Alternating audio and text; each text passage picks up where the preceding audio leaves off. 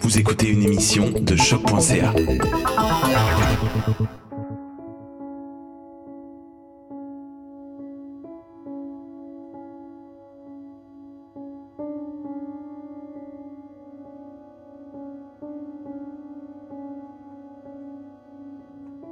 Je n'ai pas été un enfant facile.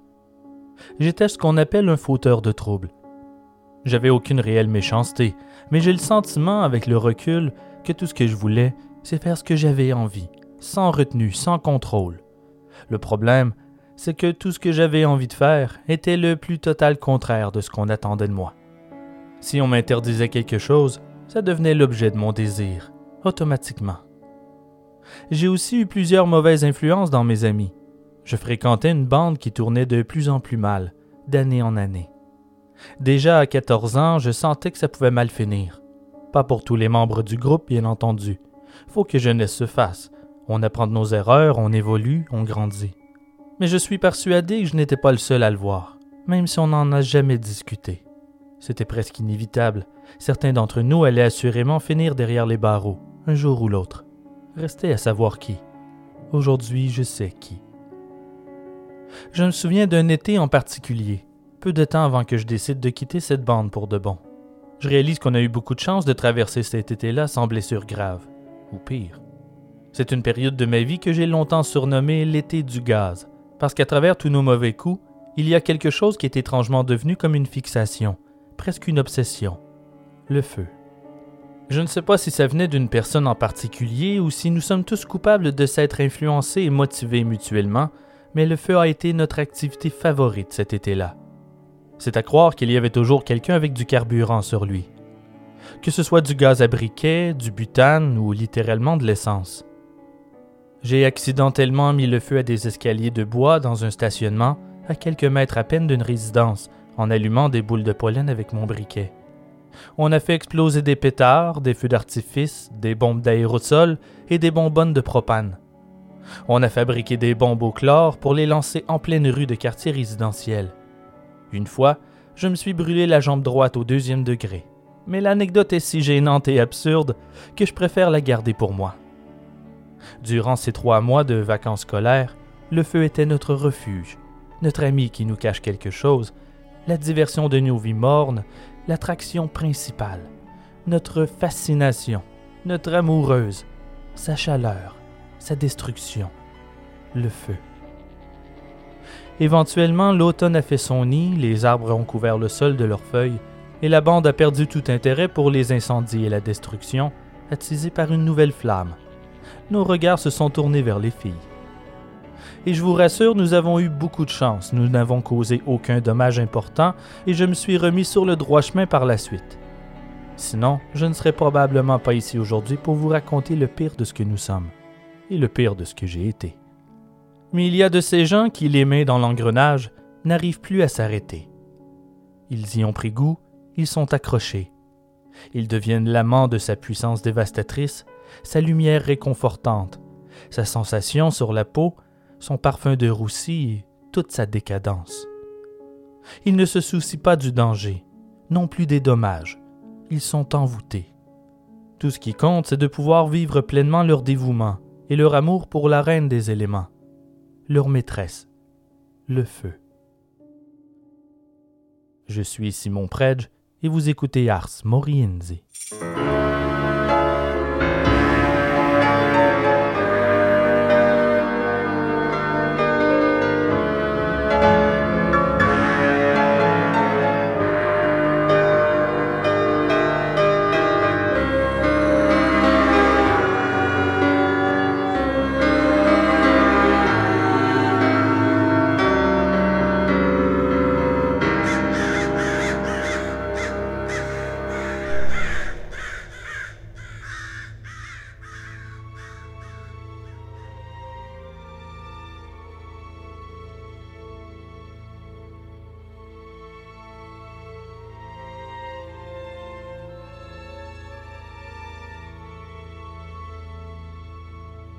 Nous sommes à South Pasadena, en Californie, une ville d'environ 20 000 habitants.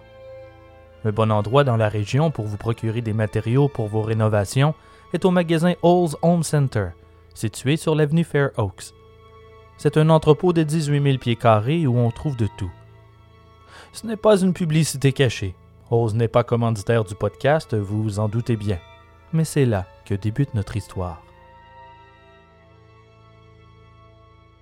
Vers 7h30 du soir, en ce 10 octobre 1984, un couple, Billy Deal et son épouse Ada, accompagnés par leur petit-fils de deux ans et demi, Matthew William Troidel, font un arrêt au Halls Home Center pour faire quelques achats. En sortant de la voiture, le petit Matthew pointe la crèmerie située juste à côté de la quincaillerie en demandant une crème glacée. Son grand-père lui promet un cornet dès qu'ils auront terminé leur course. Puis ils entrent dans la quincaillerie.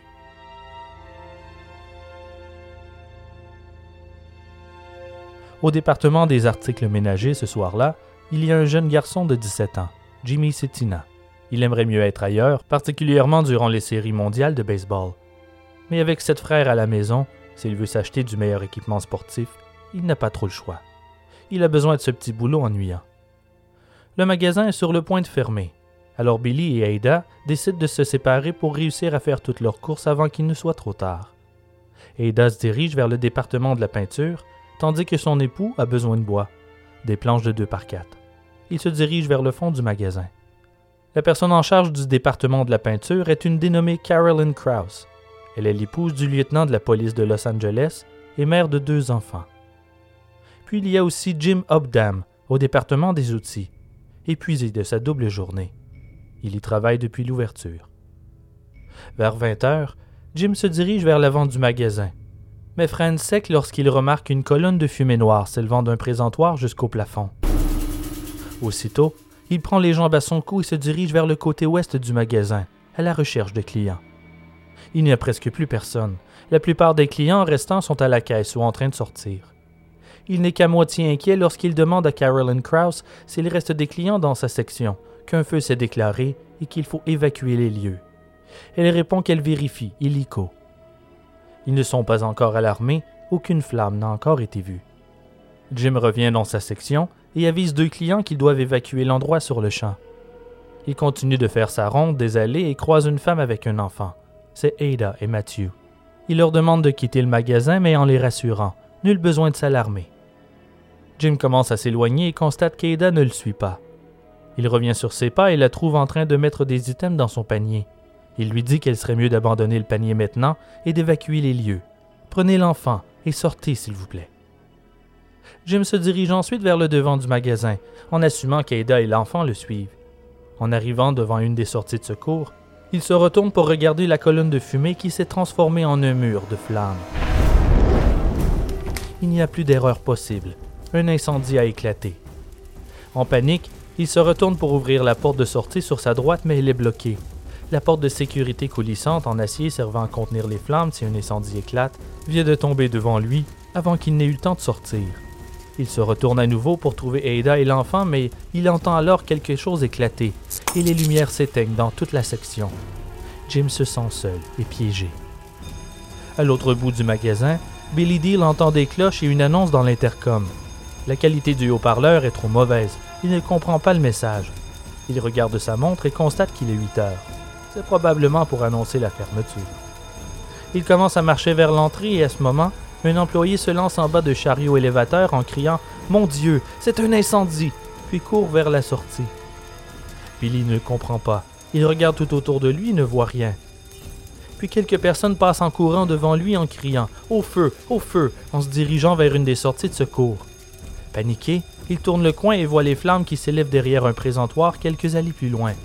Il court alors vers le département de la peinture en criant le nom de son épouse, mais il est freiné par un mur épais de fumée noire. Puis le reste des lumières s'éteignent, plongeant l'entrepôt dans l'obscurité. Incapable de respirer, il court vers la sortie principale du magasin du mieux qu'il le peut et sort dans le stationnement. Dans les ténèbres, l'employé Jim Obdan combat sa panique. Il est seul dans la fumée et la chaleur est de plus en plus intense. Il sait qu'il y a d'autres sorties de secours, mais il avance à tâtons, à l'aveugle. Il se met à prier pour trouver une sortie. Il chancelle jusqu'au mur du fond et le suit au toucher, en cherchant la porte. Désespéré pour de l'oxygène, il se jette à quatre pattes. Il est sur le point d'abandonner. Il n'arrive plus à avancer. mais il réalise qu'il est à moins de six pieds de la sortie. Il trouve l'énergie pour ramper jusqu'à la porte, pousser la barre horizontale et enfin sortir. Même s'il n'a pas été touché par les flammes, la chaleur intense a quand même fait des ravages. Même à l'extérieur, il a si chaud qu'il a l'impression d'être encore dans les allées de la quincaillerie. Il est en train de brûler. Ses bras, son cou et ses oreilles sont brûlés au deuxième et troisième degré. Couvert de suie, il se dirige anxieusement dans le stationnement du magasin pour appeler sa mère et lui dire qu'il va bien. Mais lorsqu'il touche son bras, une masse de chair brûlée tombe sur le bitume.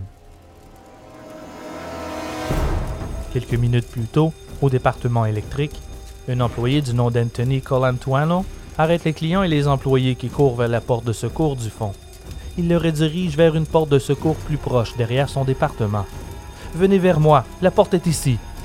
Il sort en dernier et à peine dehors, il se retourne pour regarder à l'intérieur. À ce moment, il y a ce qu'on appelle un embrasement généralisé éclair, ou flashover en anglais. C'est-à-dire qu'attirés par l'oxygène, les flammes ont explosé par la porte. Anthony décrira plus tard l'éclat comme si une grande vague l'avait submergé, mais la vague était faite de flammes enragées. Le Halls Home Center n'est qu'à trois pâtés de maison de la caserne de pompiers. Ceux-ci arrivent sur les lieux en moins de quelques minutes. Billy Deal cherche désespérément sa femme et son petit-fils à l'extérieur. Il fait le tour du bâtiment, mais il ne les voit nulle part. Il essaie de retourner à l'intérieur, mais les flammes le repoussent. Il n'a d'autre choix que de se joindre à la foule de survivants et attendre, impatiemment. À un moment, son attention est attirée vers Jim Obdan et ses nombreux collègues se jetant sur lui, tout heureux qu'il soit en vie. Billy se dit que s'il a pu sortir, peut-être Keida et Mathieu aussi. Il s'élance vers le capitaine des pompiers et l'informe que ses proches sont probablement encore à l'intérieur. Le capitaine tente de le rassurer. Il s'en occupe. Il réunit ses pompiers pour une offensive de sauvetage. Ils sortent le boyau et débutent leur approche. La buse de brouillard est un peu comme une pomme de douche géante conçue pour briser les particules d'eau et consommer la chaleur d'un feu. Parce que le feu a besoin d'oxygène, de chaleur et d'un carburant pour survivre, la buse de brouillard est conçue pour perturber ce trio, transformant la chaleur en vapeur tout en réduisant la température. Le capitaine et ses hommes tentent d'entrer par la porte sud, mais dès l'ouverture, ils sont accueillis par un brasier d'un orange aveuglant. L'enfer des flammes est si infernal qu'ils n'arrivent pas à pénétrer plus que quelques pieds à l'intérieur. Il n'y a plus d'allée, plus personne, que les flammes qui rugissent. Le capitaine crie à son équipe d'asperger le toit, mais la pression est trop forte et les pompiers sont éjectés à l'extérieur.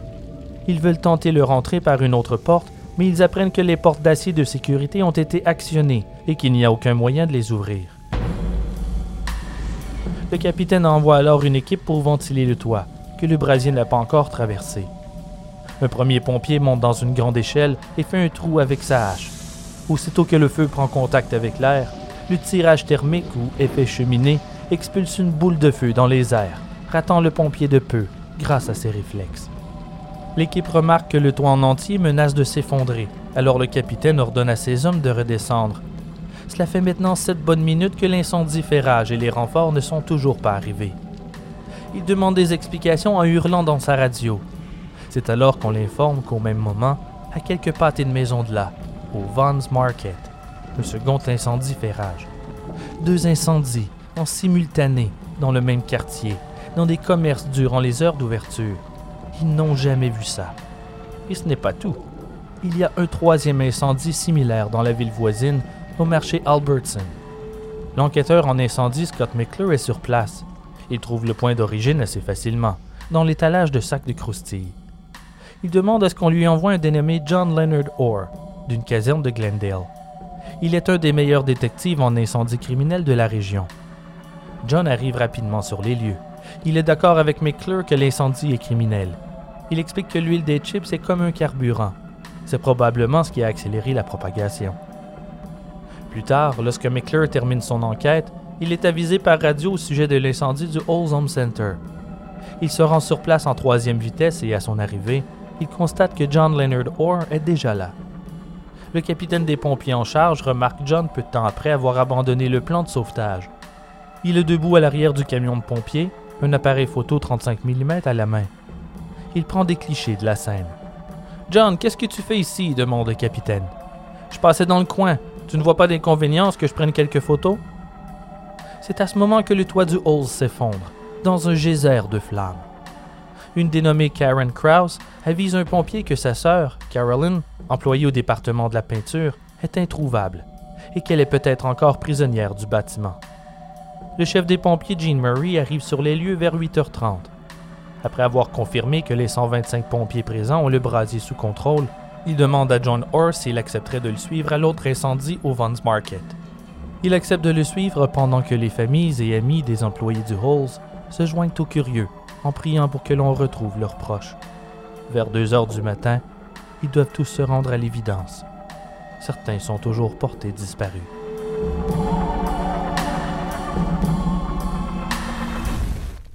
Le sergent Jack Palmer et son équipe débutent leur enquête au petit matin.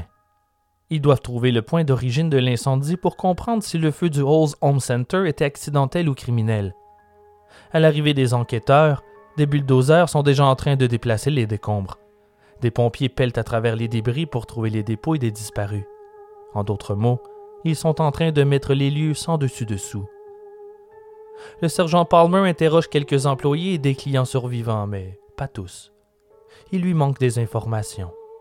Par conséquent, il ne trouve pas le point d'origine. Ce qui reste lieux est beaucoup trop chaotique. Le second incendie a éclaté dans un présentoir à croustilles et le troisième dans une pile de mousse de polyuréthane, de la mousse de rembourrage synthétique. Le polyuréthane est très inflammable. Mais pour le Halls Home Center, comment savoir? Le bâtiment était rempli de potentiel carburant. Contrairement aux deux autres qui sont assurément des incendies criminels, pour le Halls Home Center, le sergent Palmer ne peut repousser l'idée d'un possible problème électrique comme cause de l'incendie. Son opinion aurait pu prendre une toute autre tournure s'il avait interrogé tous les témoins ou si personne n'avait joué dans les décombres avant son enquête. Mais les choses étant ce qu'elles sont, il en vient à la conclusion que l'incendie était accidentel, lié à un court-circuit dans les câbles électriques. Avant midi, on trouve des restes humains carbonisés dans les ruines. D'autres enquêteurs présents ne sont pas d'accord avec le sergent Palmer. Jim Allen et John Leonard Orr trouvent d'ailleurs que l'enquête est bâclée. Trois incendies dans des bâtiments commerciaux durant les heures d'ouverture. Tout semble indiquer une série d'incendies criminels. Allen et Orr contestent et proposent de continuer à chercher le point d'origine, mais Palmer ne change pas d'idée. Comme il n'arrive pas à réfuter la théorie du problème électrique, il décide que la cause est indéterminée. Il est le sergent, et personne d'autre n'a de réponse. Ils ne peuvent qu'acquiescer à sa décision, tête basse. Pour comprendre l'acceptation des enquêteurs face à cette décision qui ne fait pas l'unanimité, il est important de comprendre la hiérarchie et la structure des classes au sein des autorités américaines de l'époque. Premièrement, il y a l'enquêteur en incendie, pigé à même les rangs des pompiers. Malgré leur statut d'agent de la paix, malgré le fait qu'ils portent une arme à la ceinture et peuvent procéder à l'arrestation d'un coupable d'incendie criminel, ils sont et seront toujours considérés de deuxième classe. S'il quitte son poste d'enquêteur, il retourne simplement au niveau de pompier, à nettoyer les hausses d'incendie et polir le chrome du camion. De l'autre côté, il y a les enquêteurs policiers. Ils sont avant tout des policiers, assignés aux incendies criminels. La différence, c'est que si ceux-ci quittent leur poste d'enquêteur, ils sont toujours policiers, et la police sera toujours au-dessus des pompiers en termes de hiérarchie. Le sergent Palmer est policier, tandis que Jim Allen et John Leonard Orr sont pompiers. Ils savent qui gagnera s'ils contestent sa décision. La police a toujours le dernier mot. John Orr est particulièrement choqué par cette conclusion. Il est persuadé que l'incendie du Halls est aussi criminel que les deux autres. Il ne se retient pas pour en parler à ses collègues.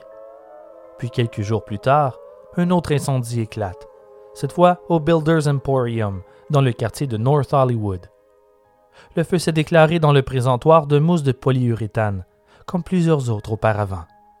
L'enquêteur Dennis Foote, en charge de l'affaire, a été briefé par John Orr au sujet du Halls Home Center. Désireux de vérifier s'il y a des corrélations entre les deux incendies, il passe voir les décombres, mais il est trop tard. Une compagnie de démolition a déjà effacé toute trace de la tragédie. Il ne reste plus rien. Ils n'ont pas perdu de temps.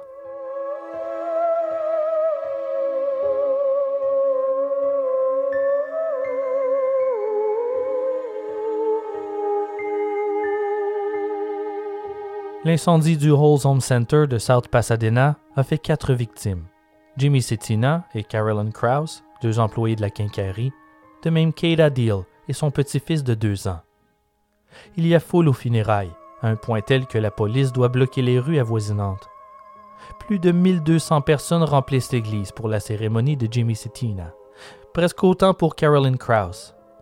Ada, elle, est enterrée avec son fils dans les bras. Tout le monde est dévasté. Il s'ensuit toute une série de procès qui se terminera à l'amiable. La compagnie Halls doit verser un total de 4 millions de dollars aux familles des victimes. Il n'y a eu aucune victime dans les trois autres incendies fait rage dans la région. Toutefois, pour celui du Builders Emporium, qui a été éteint par les gicleurs, on trouve un dispositif à retardement au point d'origine, dans les mousses de polyuréthane.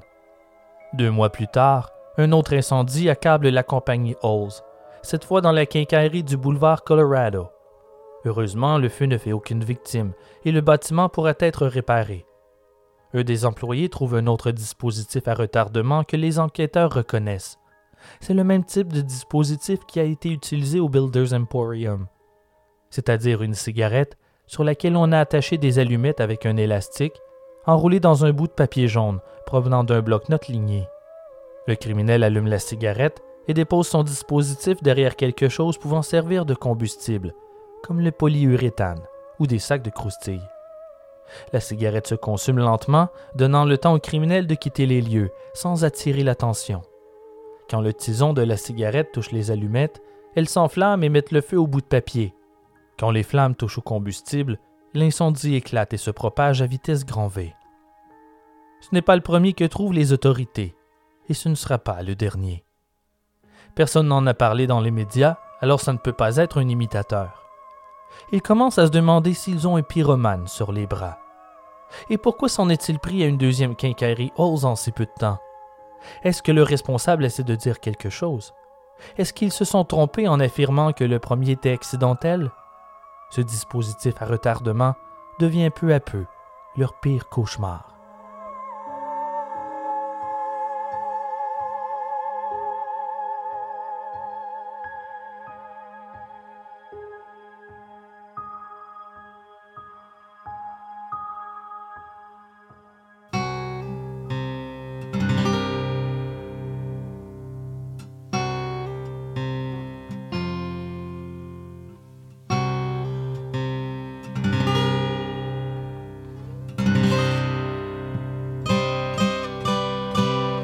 John Leonard Orr a été témoin de deux incendies lorsqu'il était jeune. Voir les pompiers se battre contre les flammes est ce qui lui a donné la piqûre. Il rêve de devenir pompier. Il vient d'une famille américaine de classe moyenne. Son père est propriétaire d'un commerce d'articles de sport. Il fait faillite et en ouvre un second, qui n'a pas plus de succès. Malgré tout, la famille ne manque de rien. En grandissant, John développe un amour pour la chasse, à l'arc comme à la carabine. À l'âge de 16 ans, son monde s'écroule sans avertissement. Sa mère quitte la maison en laissant une simple note affirmant qu'elle appellerait dans quelques jours. Il n'a dit à personne où elle allait. John a deux frères. Un est déjà parti vivre en appartement et le second est dans la marine. Il se retrouve seul avec son père, qui est dévasté à un point tel que John a peur qu'il s'enlève la vie. Sa mère téléphone au bout de quelques jours pour les informer qu'elle est retournée vivre dans la maison de son enfance dans le Missouri. Elle ne reviendra pas. D'ailleurs, John ne reverra sa mère que trois ans plus tard. Il apprend que l'entraînement de pompier militaire est tout aussi valable qu'un diplôme en sciences du feu. Comme il n'a pas d'argent pour poursuivre ses études, il s'engage dans les forces de l'air le jour de ses 18 ans, le 26 avril 1967. Après son entraînement de base, il débute son apprentissage du métier de pompier. L'année suivante, John épouse Jodie, sa copine de lycée. Après la lune de miel, John est transféré à Séville en Espagne, où il est assigné à une base militaire à proximité d'un aéroport commercial. Il ne répond qu'à deux accidents aériens en deux ans. À l'hiver 1970, John est transféré à Great Falls dans le Montana. Une fois de plus, les incendies sont rares. Il s'ennuie. Puis sa carrière de pompier militaire s'arrête sans tambour ni trompette. Il termine son service militaire à l'âge de 21 ans en avril 1971 alors que sa femme Jodie est enceinte de sept mois.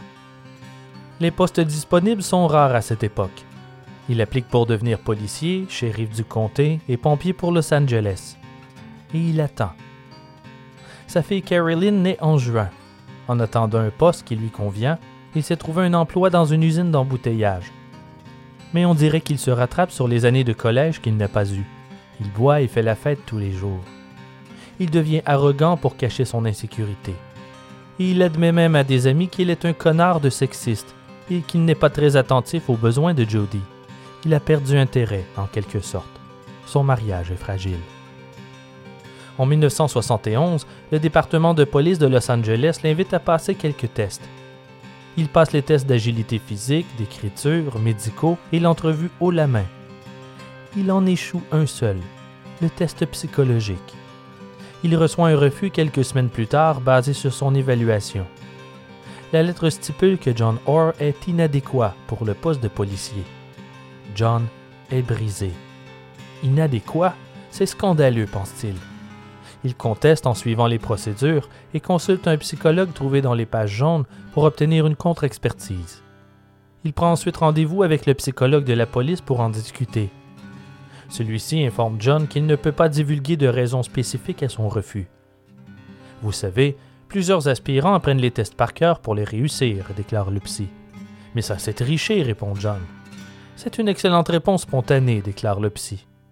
Puis, détail surprenant, il dit avoir besoin d'un café et il quitte la pièce en laissant le dossier psychologique de John ouvert sur son bureau. Nous ignorons s'il l'a fait volontairement, mais John en profite pour le lire. Il découvre qu'un collègue a parlé contre lui, le décrivant comme une personne paresseuse, amère et rancunière. Il ne croit pas que John saurait s'adapter au travail de policier. Puis la conclusion de son évaluation affirme que John a besoin de quelques années encore pour acquérir plus de maturité et mettre sa vie en ordre avant de réappliquer. Quelques semaines plus tard, complètement démoralisé, il accepte un poste de gérant de restaurant qu'il ne conserve que quelques jours, avant d'accepter un poste similaire dans un restaurant PFK. Vers la fin de 1973, malgré une augmentation et les protestations de son épouse, il donne sa démission. S'il ne peut pas être policier, il fera assurément un bon pompier, dit-il. Il applique à nouveau au département des pompiers de Los Angeles et il obtient l'emploi il doit tout de même traverser les cours à l'académie avant d'être officiellement accepté. Mais il n'a pas la forme. Il a pris du poids dans les derniers temps. Il n'a pas assez d'endurance. Il tente de se reprendre en cours de route avec une dédication à toute épreuve. Il a été pompier militaire. Il peut assurément être pompier pour la ville. Malheureusement, les pompiers de Los Angeles ne sont pas d'accord avec lui. Il est refusé à nouveau. Il est dévasté. Il en sanglote. Il dira plus tard qu'il s'est senti paralysé par le rejet.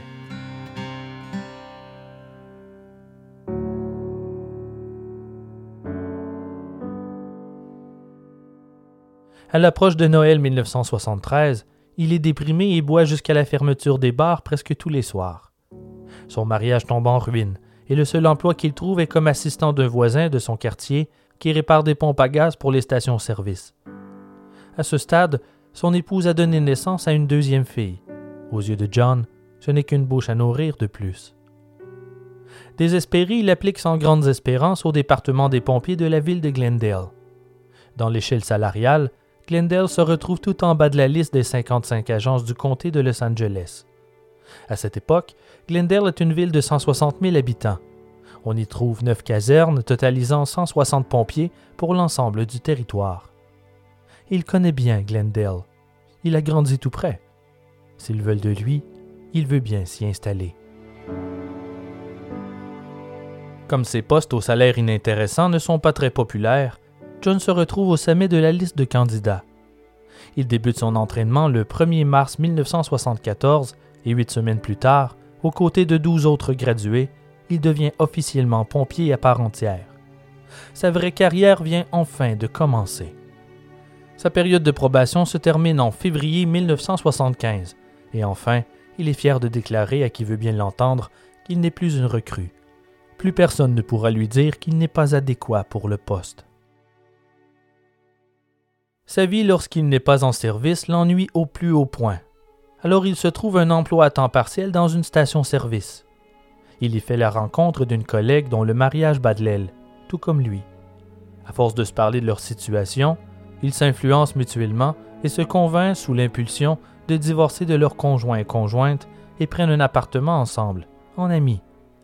La colocation platonique ne dure que quelques jours. Tout comme sa mère avant lui, John quitte sa femme en laissant une simple note sur le comptoir. Il commence alors des cours du soir en sciences du feu, puis des cours de sciences policières, malgré son aversion pour la police. Depuis qu'il a été refusé et qu'il est devenu pompier, il a une relation d'amour-haine avec les policiers. Il rêverait de l'être, mais en même temps, il déteste leur attitude de macho et d'intimidateur. De plus, il trouve que les policiers ne respectent pas les pompiers. À la station-service, il se découvre une nouvelle passion, attraper les voleurs. Il trouve un malin plaisir à surveiller les jeunes après l'école qui bifurquent vers sa station pour faire du vol à l'étalage. Il en développe même une expertise, les prenant de plus en plus souvent sur le fait. Nous pourrions dire que John a un don. Rapidement, il se met à repérer les voleurs partout, et pas seulement qu'à la station-service. En 1976, il met la main au collet d'un homme qui tentait de s'enfuir en volant une voiture. Il n'a jamais été si près du boulot de policier. Il adore l'adrénaline que ça lui procure. Après l'altercation, il apprend du gardien de sécurité du centre d'achat où a eu lieu le vol qu'il est en fait un détective de la police de Glendale. Les commerces engagent des policiers à temps partiel comme gardiens de sécurité. John Orr tente sa chance. Mais on lui refuse un poste de gardien sous prétexte qu'il n'engage que des policiers, pas des pompiers. En après-midi, le jour même, il repère un homme en train de cacher des outils dans son manteau dans un magasin Sears. Il en avise la sécurité qu'il l'attrape sur le fait. John en profite pour demander s'il engage des gardiens de sécurité, mais une fois de plus, on lui refuse car il n'est pas policier. Mais on change finalement d'idée car il est difficile de trouver des policiers disponibles pour travailler de jour. John donne sa démission à la station-service et débute comme gardien au magasin Sears quelques jours plus tard. Il aime son nouvel emploi. Il est, comme certains diraient, une machine à attraper les voleurs. Au cours de son premier mois en poste, il met la main au collet de 30 voleurs qu'il livre à la police. Il attrape aussi un employé malhonnête et deux voleurs de voitures. Il aime tellement son poste de gardien de sécurité qu'il affirme à quelques reprises qu'il le ferait gratuitement.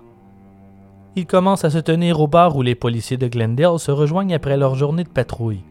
Il se joint aux conversations et se vante constamment de ses talents à appréhender les petits criminels. En peu de temps, il se forge une étrange réputation. Ses collègues pompiers et le corps policier commencent à le surnommer le policier wannabe. Quelques mois plus tard, il épouse celle qui devait être sa coloc. Il se marie à Las Vegas. C'est son deuxième mariage, elle, son quatrième. Il vit tant d'émotions fortes comme gardien de sécurité qu'il commence à s'ennuyer à la caserne.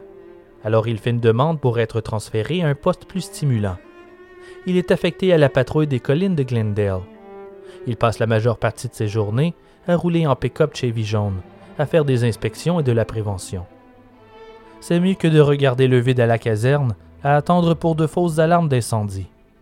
La patrouille se rapproche plus du travail de policier, et ça lui plaît bien. Il est prêt pour un peu d'action.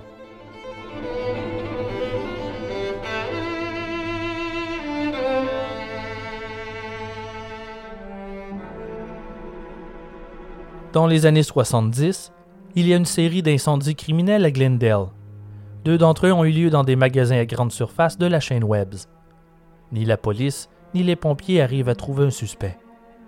Ils sont sévèrement critiqués dans les médias. Puis, un vendredi, la chaîne de magasins Webbs subit son troisième et dernier incendie criminel. Le point d'origine du feu est une pile de bagages et de boîtes. Il s'est déclaré durant les heures d'ouverture. John termine son quart de travail au Sears non loin lorsque l'incendie éclate. Sur la route du retour, il remarque que les flammes montent par-dessus les commerces. Il se joint aux pompiers pour combattre les flammes durant deux heures. Le bâtiment est une perte totale, mais au moins, il n'y a aucune victime. Aucun coupable n'a jamais été épinglé.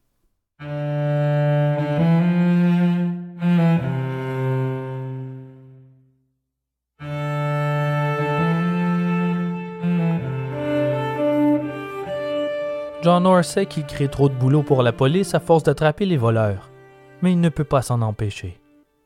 Une des raisons d'un tel succès est son apparence. Il a l'air banal, ordinaire. Il n'est pas très grand, légèrement bedonnant, arborant la moustache populaire au sein des policiers de l'époque. Il se fond dans le décor. Il n'est pas laid ni beau, juste ordinaire. John passe plus de temps avec son collègue Donnie Yeager qu'avec sa femme. Ça ne fait pas l'affaire de celle-ci. Sans parler de tous ses voyages de chasse. En réalité, John ne chasse qu'une chose durant ses voyages les femmes. Il raconte peut-être à sa femme qu'il passe quelques jours dans une cabane dans les bois, mais en réalité, ce n'est qu'une diversion. Il se la coule douce dans un spa entouré de maîtresses. Sans surprise, il demande le divorce et s'installe dans une petite maison de Glendale, près de sa caserne et de ses bars préférés.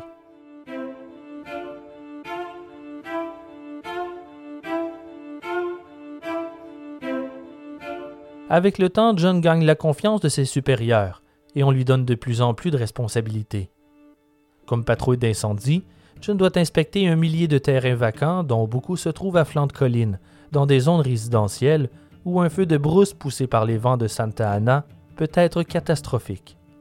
Le travail du patrouilleur est de localiser les propriétaires, de rédiger des avertissements et de leur demander de nettoyer leurs propriétés des broussailles sèches. À l'approche de 1980, il cherche de nouveaux défis. Attraper les voleurs et les adolescents jouant avec le feu est devenu trop facile. Avec son besoin d'adrénaline constant, il s'ennuie à mourir. Il entend une rumeur disant que les pompiers de Glendale cherchent à engager un enquêteur en incendie à temps plein. Cette personne sera à la tête du bureau de prévention des incendies. En tant que pompier, c'est ce qui se rapproche le plus d'un travail de policier. Et comme en général, ce type d'emploi de bureau n'intéresse pas vraiment les pompiers, John est le seul à appliquer pour le poste. Il débute son entraînement en suivant quelques cours d'investigation en compagnie de son collègue Donnie Yeager. Ce qu'il préfère, c'est les démonstrations. On met le feu à une pièce dans un bâtiment sécurisé destiné à ces tests et ils peuvent ainsi regarder et étudier la manière dont le feu se propage. John adore ça.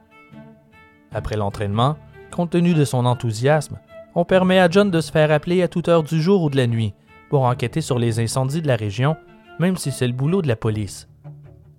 Sa routine se résume malgré tout à inspecter les terrains à risque pour prévenir les feux de broussailles. Lorsqu'un propriétaire ne nettoie pas son terrain après un avertissement du service des pompiers, celui-ci reçoit une citation qui peut débouler jusqu'à une contravention si rien n'est fait. Et négocier avec les propriétaires récalcitrants n'est pas toujours une tâche facile.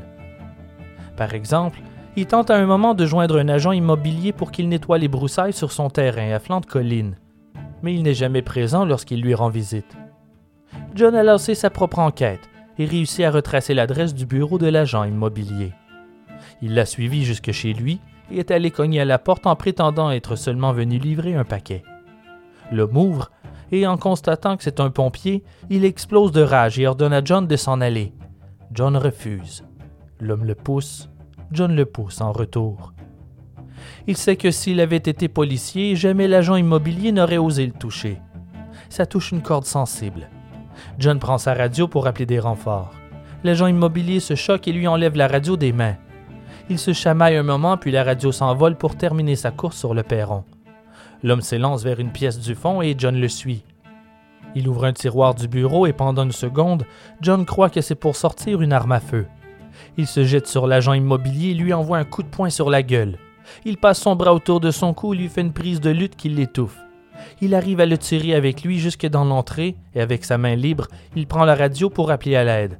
Au moment de peser le bouton, l'homme lui mord le bras et ne le lâche plus. Sa mâchoire est bien verrouillée. John lâche un cri de souffrance qui résonne à la centrale à travers la radio. Il hurle À l'aide et donne l'adresse. En quelques minutes, des renforts arrivent. Aucun des policiers n'est surpris de constater que l'appel provient de John Orr.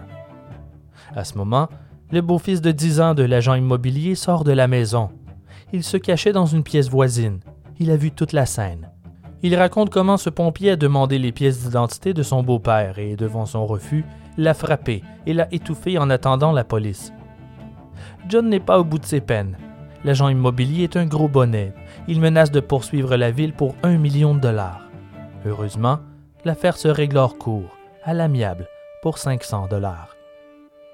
Tout le monde est épuisé du comportement de John. Il se dit que son approche n'est peut-être pas idéale. Alors il décide qu'il veut apprendre les vraies techniques policières.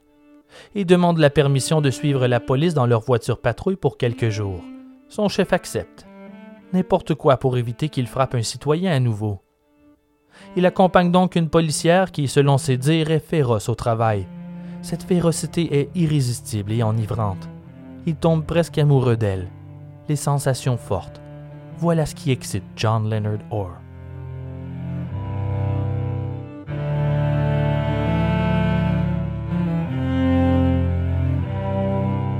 C'est durant cette période que les collines de Glendale sont régulièrement incendiées, en particulier dans la zone résidentielle de Chevy Chase Canyon. Mais la situation force les propriétaires à faire leur part et nettoyer leur terrain. Les pompiers de Glendale trouvent les ailes de John plutôt exagérées. Il répond à chacun des feux, sans exception, durant son quart de travail. Mais pas que. Il apparaît aussi lorsqu'il est en congé. Tout le monde sait que les feux de broussailles sont allumés volontairement, mais personne n'arrive à trouver le moindre suspect. John décide de monter une véritable unité d'enquête d'incendie criminel. Il est déjà en train de faire du profilage de criminels incendiaires avant même que le profilage des tueurs en série du FBI ne soit publicisé. C'est durant cette période qu'il trouve son premier dispositif incendiaire. Lors d'une enquête sur un feu de broussailles, il trouve le dispositif dans un buisson. Tout le monde est ébahi par son talent et son flair. Ils n'ont pas arrêté de coupable, mais John reçoit quand même une tape dans le dos pour son bon travail. Il attrape son premier criminel incendiaire en avril. Ses bons coups se succèdent sans relâche. Il est souvent le premier sur la scène, et son expertise pour trouver le point d'origine des feux est impressionnante. Il est le seul pompier enquêteur de son temps pouvant se vanter d'avoir arrêté deux criminels responsables d'incendie dans la même semaine. Dans ses temps libres, il est toujours autant coureur de jupons.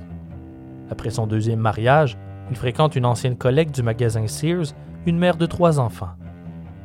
En juillet, sa carrière prend un tournant inattendu. Il doit donner une citation à un propriétaire récalcitrant. Lorsqu'il cogne à la porte, la dame qui lui répond le reconnaît. Sa réputation le précède. Je sais ce que vous avez fait à l'agent immobilier, dit-elle. Il tente de la convaincre de simplement prendre le document, mais elle refuse et déclare qu'elle préfère appeler son époux. Il répond qu'elle ne peut pas refuser car son nom est sur les documents de la maison. En guise de réponse, elle lui ferme la porte au nez. La dame a ensuite téléphoné à son mari, qui a téléphoné au maire de Glendale, qui a contacté le commissaire en lui demandant de vérifier ce qui se passe avec John. Il est convoqué au bureau du commissaire et on l'avise qu'il doit faire attention avec ces gens-là. Ces gens-là? Tu te fous de ma gueule, hurle John en colère. Puis il se lance dans une tirade contre les gros bonnets qui ne respectent pas la loi. Il fulmine. Le commissaire lui demande de se calmer, mais rien à faire. John demande quelques jours de congé et on lui accorde. À son retour, il entre dans le bureau du commissaire et demande à ce qu'on retire son nom de la liste des candidats pour le poste d'enquêteur. Il déclare qu'il n'est plus intéressé, pas dans ces conditions. Il redevient qu'un simple pompier. S'il n'apprécie pas son travail et ses méthodes, qu'ils aillent se faire foutre. Durant son exil auto-imposé, il y a une hausse d'incendies criminels à Glendale, incluant une série de voitures incendiées et de nombreux feux de broussailles. Vers la fin de l'année, le chef des incendies est prêt à nommer un nouvel enquêteur. Il y a sept candidats, dont Don Yeager, le collègue et ami de John. Mais aux yeux du chef, celui-ci est trop agressif, bougon, condescendant et inflexible, en d'autres mots, il est un peu trop comme un flic. Ce n'est pas ce qu'il recherche. Étrangement, il veut John Orr. Il le contacte et lui demande de reconsidérer, et celui-ci accepte. Maintenant que la poussière est retombée, comment refuser? Le poste se rapproche beaucoup plus du travail du policier, incluant une autorité similaire, et il allait pouvoir porter une arme de service, à temps plein. Il passe les tests psychologiques et cette fois, il les réussit. Il obtient le poste, il fait équipe avec le détective Dennis Wilson du corps policier. John est aux anges. Terminez la prévention. Plus besoin de combattre les incendies. C'est l'heure du grand spectacle. Il prend vite l'attitude et le comportement des policiers, comme se stationner dans le sens contraire de la route, même quand il y a amplement d'espace pour le faire légalement. Mais il n'est toujours pas policier, et ça, il le sait. À ses yeux, malgré sa position, il ne se sent pas respecté. Un enquêteur en incendie n'est ni pompier ni policier. Il se considère en quelque sorte comme un bâtard dans la profession. Il veut leur montrer de quel bois il se chauffe. Il n'est pas un wannabe, il va leur montrer. Sa relation avec son collègue policier ne se passe pas comme il le voudrait toutefois. Il se sent continuellement diminué et humilié par le détective Dennis Wilson. Sa frustration par rapport à l'attitude des policiers à son égard l'obsède de plus en plus. Il manque de confiance. Au moins, à la maison, tout semble rouler comme sur des roulettes, du moins pour l'instant. À un point tel qu'il se marie en avril, son troisième mariage. Il met la main au collet de son premier pyromane le mois suivant. Il est fasciné. Il apprend que les pyromanes ne sont que 5% des suspects d'incendie criminels. Il écrit dans son rapport le feu devient pour eux un ami auquel ils s'identifient. Leur feu leur apporte de l'attention, des amis et leur admiration, mais surtout de l'estime de soi. Comme un drogué, un bon fixe mène au désir d'en avoir un autre. Tout le monde croit que la combinaison d'un détective et d'un pompier donne de bons résultats, mais pas pour John. Il déteste son expérience. Wilson le traite comme un apprenti. Ça l'enrage. Une fois, lors d'une enquête, John porte son arme à feu à la ceinture pendant qu'il étudie les cendres d'un incendie. Les journalistes débarquent et se mettent à discuter avec le détective Wilson. Lorsqu'il lui demande comment se porte la nouvelle unité d'enquête, il y répond que John a encore beaucoup de croûte à manger et qu'il doit se défaire de son image de wannabe. Il le ridiculise même en pointant le fait qu'il porte son arme. Il n'y a que nous deux ici. On creuse le terrain pour trouver des preuves. Pourquoi porte-t-il son arme à feu? Il a peur de quoi? Qu'est-ce qu'il essaie de prouver? La citation apparaît dans les journaux le lendemain, et John peut entendre les rires résonner de toutes les casernes de pompiers de la région. Comme toutes les relations dans sa vie, son équipe a des allures de mariage de convenance. La relation est fragile. Sa vie avec sa nouvelle épouse le devient aussi. Ils se querellent régulièrement. Ça ne fera pas long feu.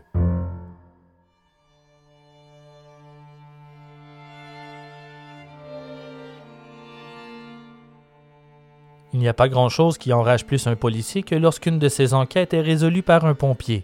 Et John en a résolu beaucoup.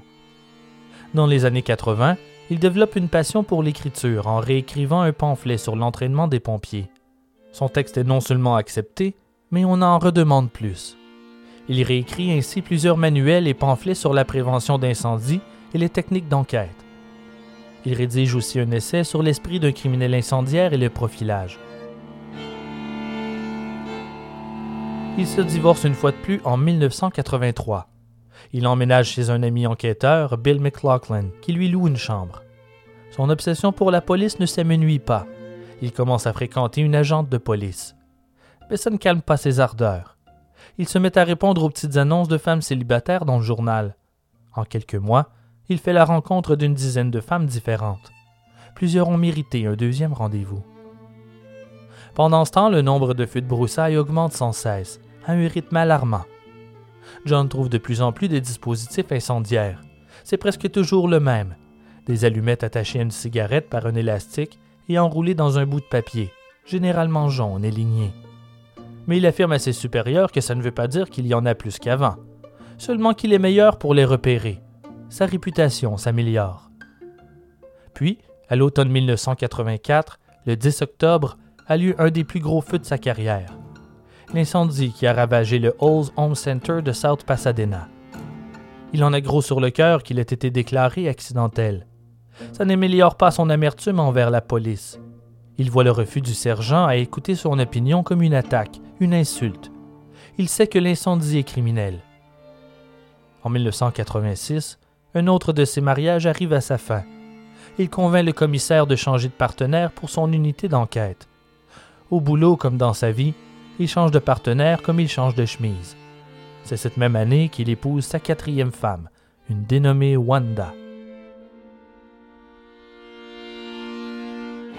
Quelques semaines plus tard, il arrête une femme qui le fascine au plus haut point.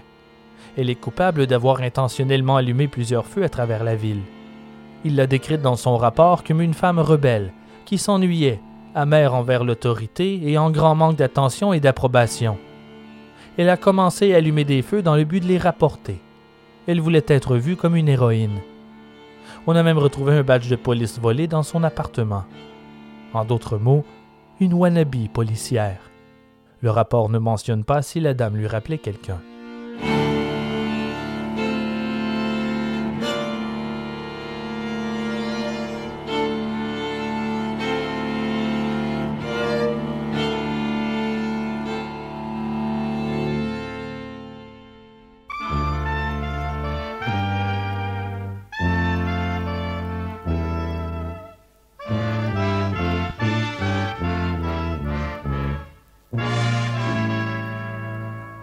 C'est maintenant l'heure de la chronique nécrologique. Ce bref moment de dernier hommage qui nous fait réaliser notre fragilité et ô combien nombreuses sont les manières de quitter ce monde.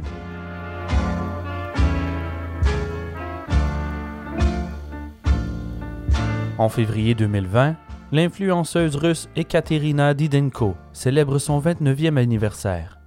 Elle est une pharmacienne de formation faisant la promotion de produits pharmaceutiques à plus d'un million d'abonnés Instagram elle choisit de fêter dans un centre de spa de Moscou avec sa famille et ses amis. À un moment durant la fête, Valentin, l'époux d'Ekaterina, annonce qu'il a une surprise pour les convives. Il donne des combinaisons de protection et des lunettes de sécurité à tout le monde et leur demande de les enfiler. En réalité, c'est une protection symbolique. Ce sont des combinaisons de peinture. Valentin sort alors une grande glacière et déverse 60 livres de glace sèche dans la piscine pour impressionner les invités. La glace sèche est souvent utilisée au cinéma, par exemple, pour créer une épaisse brume. En la versant dans l'eau, Valentin lit les avertissements de sécurité en riant. Aussitôt, une dense fumée blanche recouvre la piscine pour finalement remplir toute la pièce. Les plus téméraires descendent dans l'eau et s'y submergent, mais en moins de quelques secondes, ils commencent à étouffer et à perdre conscience. La pièce se transforme en chambre à gaz. Dans ce petit espace clos, une si grande quantité de glace sèche a créé un nuage mortel de dioxyde de carbone. Trois personnes décèdent par asphyxie, Valentin Didenko étant l'un d'eux. Tous les autres sont hospitalisés mais survivent. Les victimes de la dangereuse activité avaient tous 30 ans. J'imagine que ça a dû mettre un froid dans la fête.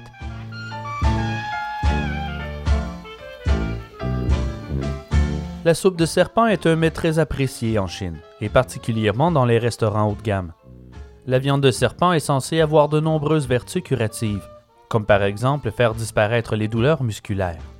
Le 23 août 2014, Peng Fan, un chef cuisinier de Foshan, au sud de la Chine, prépare justement une de ces fameuses soupes. Il a déjà découpé en morceaux le corps de celui qu'on appelle le cobra cracheur d'Indochine, un serpent extrêmement venimeux. Son venin agit en 10 minutes et provoque de fortes douleurs avant de paralyser le système respiratoire. Vingt minutes après avoir coupé la tête du serpent, le chef l'approche pour la cuisiner et se fait mordre à la main. Les employés du restaurant ont rapidement appelé une ambulance, mais Peng Fan est mort par asphyxiation dans d'atroces douleurs avant l'arrivée des secours. Selon Yang Hongchang, spécialiste des cobras, la plupart des reptiles peuvent encore bouger pendant une heure après avoir perdu une partie ou l'intégralité de leur corps. Le chef cuisinier a été mordu par un simple réflexe nerveux. N'est-ce pas d'ailleurs dans la Bible qu'on peut lire le proverbe Aucune tête n'est plus perfide que la tête du serpent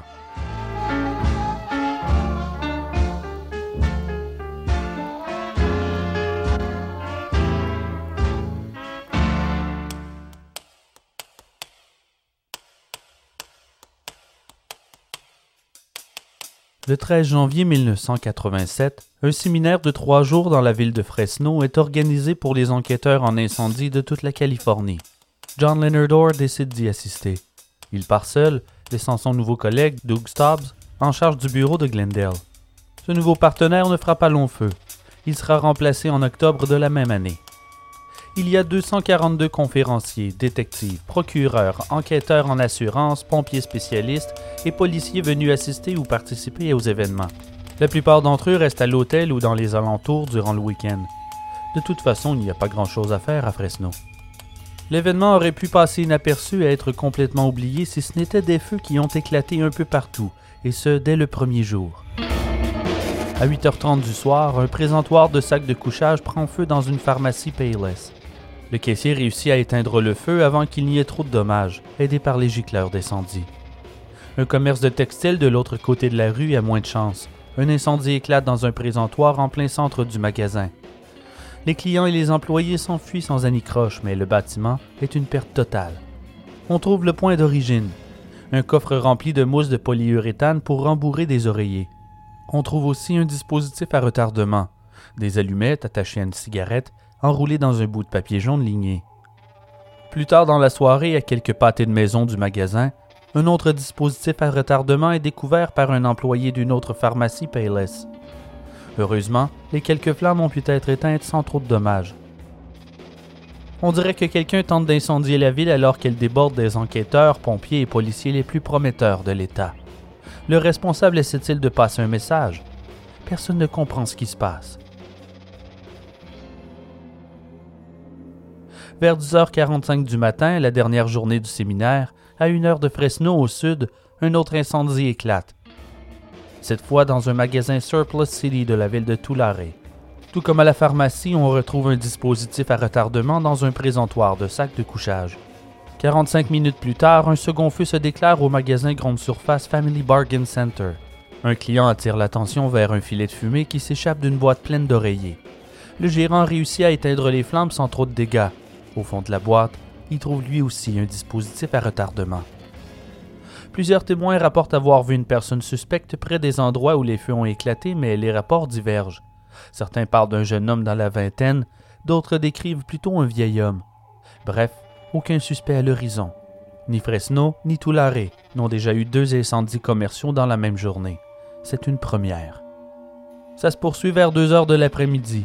Un autre incendie éclate, cette fois à Bakersfield, au sud de Tulare, dans un magasin grande surface Craft Mart. Le gérant arrive à éteindre le feu avec un extincteur avant l'arrivée des pompiers. Le capitaine Marvin Casey est en charge de l'affaire. Il trouve sous la poudre blanche de l'extincteur, dans un présentoir d'accessoires floral, un dispositif à retardement, enroulé d'un papier jaune ligné. La journée du capitaine Casey s'annonce chargée. Trente minutes plus tard, un autre incendie éclate dans un commerce de textiles, le Hancock Fabrics. Grâce aux gicleurs et à la réponse rapide des pompiers, il y a peu de dommages, heureusement. Le capitaine Casey s'entretient le lendemain avec les autorités de Tulare et Fresno. Il apprend qu'ils ont trouvé des dispositifs identiques à ceux qui ont mis le feu aux poudres à Bakersfield. Ils n'ont aucun suspect pour le moment, mais il est clair que tous ces feux ont été allumés par la même personne. Chacun a eu lieu à proximité de l'autoroute 99. Une enquête est ouverte. Contre toute attente, Casey déniche une empreinte digitale sur l'un des bouts de papier jaune qui n'avait pas entièrement brûlé. Elle n'est pas parfaite, mais suffisante pour tenter de trouver une connexion avec un criminel connu. Il contacte Fresno et obtient la liste des 242 participants du séminaire. Il sort tous les participants habitant au sud de Bakersfield, suivant la logique de la direction des feux. Il s'informe ensuite sur lesquels d'entre eux ont fait la route seuls. La liste est réduite à 55 noms. C'est une théorie surprenante, mais plausible. Il est possible que le coupable soit relié aux enquêteurs ça vaut le coup de vérifier. Mais 55 non, ça prendra du temps.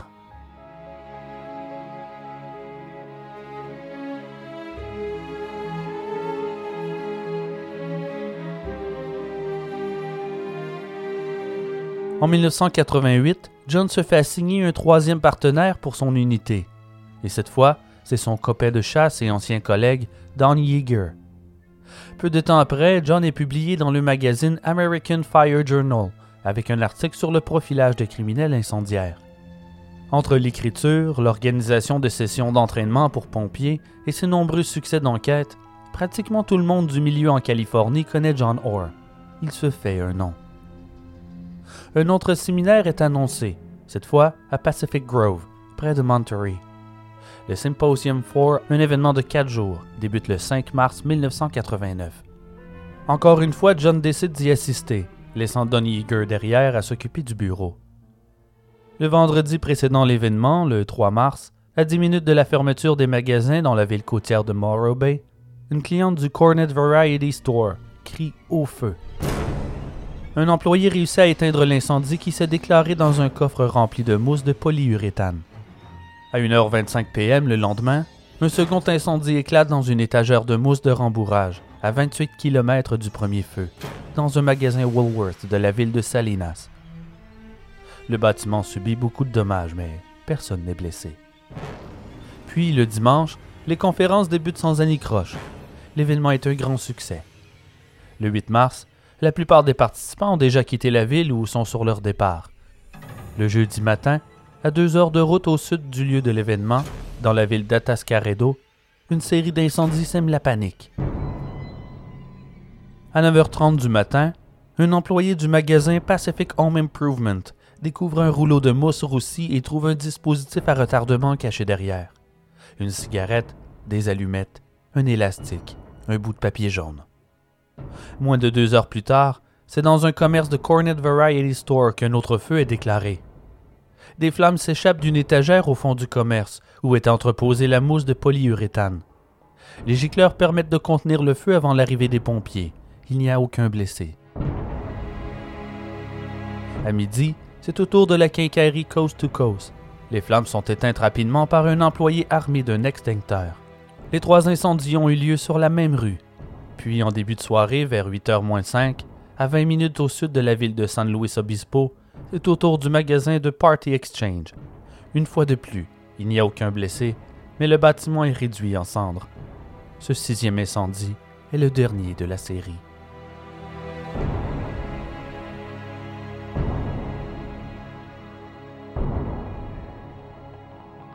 Le capitaine Marvin Casey du service d'incendie de Bakersfield apprend ce qui s'est passé. L'histoire se répète. Tout comme la première fois, il obtient la liste des participants du symposium, discrètement, et il étudie les noms. Il réduit la liste aux gens qui ont participé aux deux événements. Elle passe de 55 à 10 noms. L'étau se resserre. Malheureusement, personne ne le croit, ou plutôt, personne ne veut croire sa théorie. Les suspects seraient des pompiers et des enquêteurs en incendie criminel respectés Impossible. Mais Casey ne baisse pas les bras. Il récolte les empreintes digitales des dix suspects pour les comparer à celles trouvées sur les dispositifs précédemment. Les résultats sont négatifs. Il ne trouve aucune correspondance. Est-ce que son instinct l'a trompé?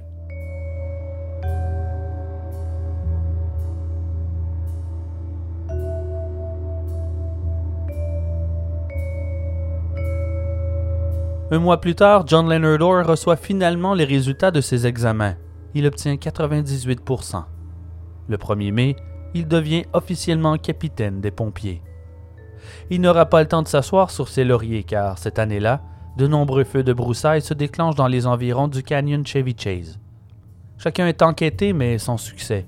Ils n'ont toujours aucun suspect. Comme les enquêtes n'avancent pas, il commence à se plaindre de son collègue Don Yeager, il prétend qu'il n'est pas à la hauteur. Comme sa quatrième épouse semble être la bonne, peut-être qu'un changement de collègue est de mise et que le quatrième sera le bon. À l'aube des années 90, John Orr décide de se lancer tête première dans l'écriture. Il prend quelques cours pour parfaire son expérience et débute l'écriture d'un roman.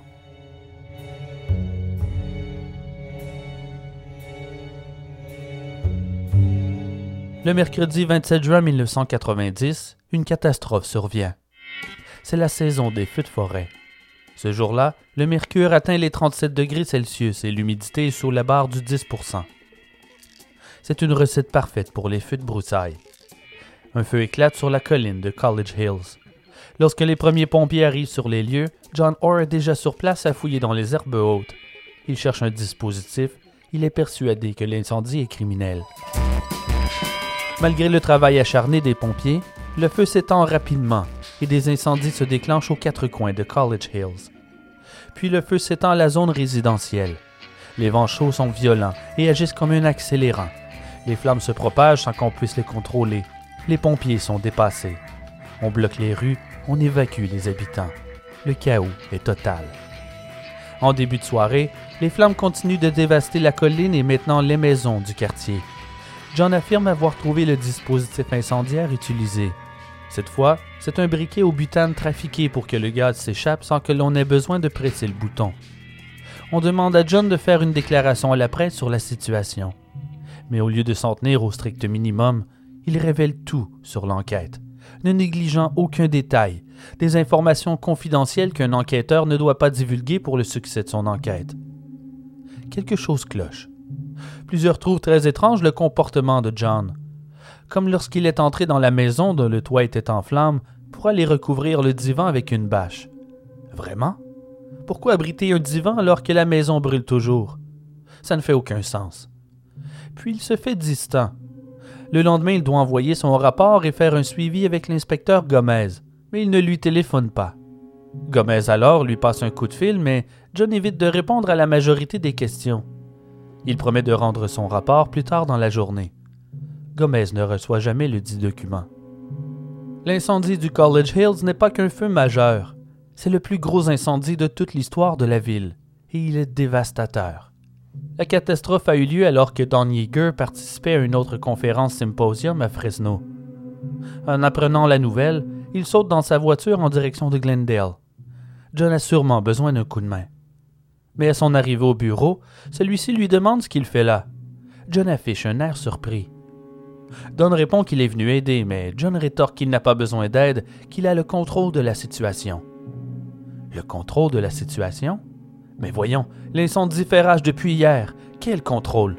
Il lui demande où en sont les démarches pour interroger les témoins, et John l'informe qu'il a donné l'enquête au service de police. Don est stupéfait. L'enquête est supposée être faite par l'équipe des services d'incendie, c'est-à-dire John et Don. Ça ne fait aucun sens. De plus, ce n'est pas du tout le genre de John de donner une telle affaire à la police. Il préfère normalement s'en charger lui-même et récolter les honneurs. Alors Don décide de faire quelques interrogatoires lui-même. Il découvre que finalement, la police n'est pas en train de se taper le boulot. John ne leur a pas transmis l'information. Il n'a tout simplement rien fait et il ne fera pas grand-chose non plus. Don se sent abandonné dans l'enquête. Il ne comprend pas la réticence de son collègue. Alors il fait pression. John se défend en affirmant qu'il est déjà débordé avec d'autres cas d'incendie que lui a donné son supérieur, le chef Gray. En colère, Don va s'en plaindre au chef en demandant qu'on lui rende son collègue, que c'est inacceptable qu'on force John à gérer des petites enquêtes alors que le plus grand feu de l'histoire de Glendale fait toujours rage. Le chef Gray rétorque qu'il n'a rien donné à son collègue John et qu'il doit mettre toutes ses énergies sur les feux de College Hills. Don est confus. Est-ce que John lui a menti? Mais pourquoi? Que se passe-t-il? Le grand incendie de juin 1990 a réduit en cendres 66 résidences. Heureusement, il n'y eut aucun décès. Le plus étrange dans cette affaire, c'est qu'aucun rapport d'enquête officiel ne sera jamais rédigé. Comme si l'affaire s'était perdue entre les failles du système. Il n'y a aucun suspect, aucune enquête, aucun responsable. Des semaines durant, les médias couvrent la tragédie en interrogeant les survivants qui ont perdu leur maison, leur album photo, leurs animaux de compagnie, leurs souvenirs, leur vie.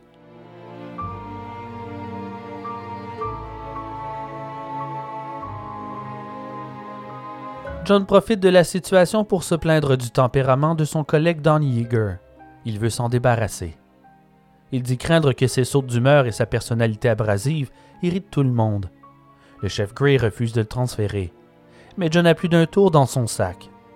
Il revient quelques semaines plus tard en déclarant que Don a mis en colère plusieurs membres du corps policier avec son attitude et que maintenant, le service de police refuse de faire affaire avec lui. Des mesures drastiques s'imposent. À contre-coeur, cette fois le chef Gray accepte et transfère Don à un autre département. Retour à la caserne. En octobre, on lui assigne un nouveau collègue, Joe Lopez, un pompier avec 10 ans d'expérience. Aux yeux de John, c'est encore un débutant. Il sent qu'il aura un meilleur contrôle sur lui, qu'il arrivera à le tenir en laisse. À ce stade, il n'y a que six enquêteurs en incendie criminel dans toute la Californie, et John Leonard Orr est l'un d'entre eux. De décembre à 90 à mars 91, la région de Los Angeles est victime d'une longue série d'incendies criminels, comme ils n'en ont jamais vu auparavant. 19 incendies ou tentatives d'incendie criminels s'enchaînent sans que l'on arrive à mettre la main au collet de suspects. Tous ont eu lieu dans des commerces durant les heures d'ouverture.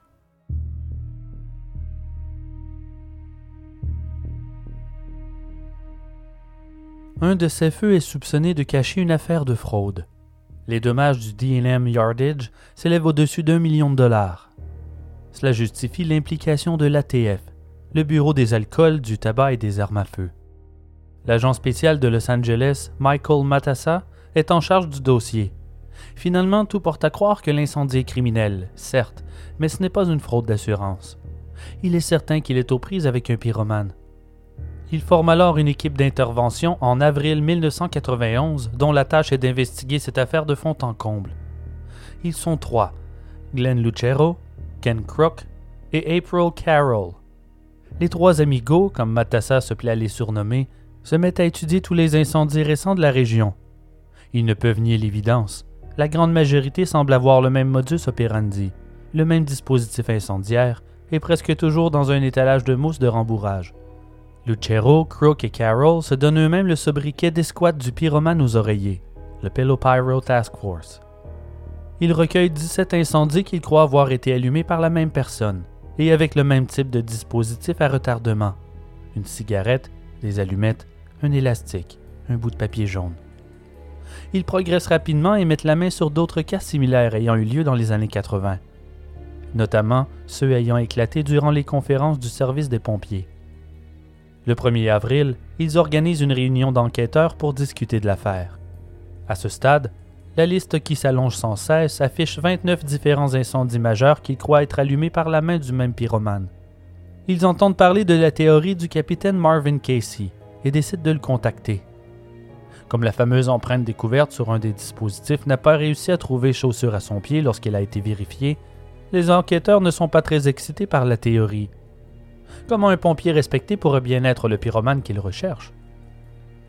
Mais comme ça fait maintenant quelques années qu'elle a été analysée, l'agent Michael Matassa croit qu'il serait pertinent de l'analyser à nouveau. Ils n'ont rien à perdre. Le 17 avril 1991, le spécialiste du laboratoire d'analyse téléphone à l'équipe il grogne. Il demande à ce qu'à l'avenir, le service des pompiers évite de poser leurs pattes sales sur les pièces à conviction. À l'autre bout du fil, l'enquêteur Lucero essaie de le calmer et lui demande des explications. Il se fait répondre que John Leonard a touché à la preuve. C'est son empreinte sur le bout de papier jaune provenant du dispositif trouvé en 1989.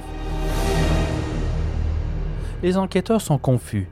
Il doit y avoir une explication mais lorsqu'ils reçoivent la confirmation que John Orr n'a jamais été en contact avec la pièce à conviction, ils sautent sur le téléphone et contactent Michael Matassa. Chef, pourriez-vous venir nous voir au bureau? Je crois qu'on a un problème.